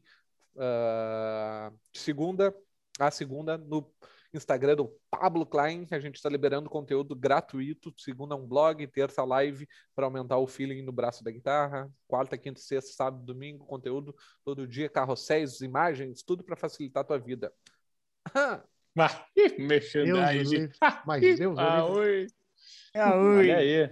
Ó, sigam aí, pelo amor de Deus. Ah, aí. Ô, pessoal, pessoal, vocês que estão assistindo aqui, ó, vamos bater 20 mil ali, pô. Vamos logo. Hum. Força aí, de vamos um bater. em um a gente chega. Vamos, vamos, vamos chega. Vamos, vamos fazer esse negócio aí. Fechou Feito. todas, então. Então agora aqui, ó, depois de toda essa inspiração, pega a tua guita, senta a palhetada e bora emocionar.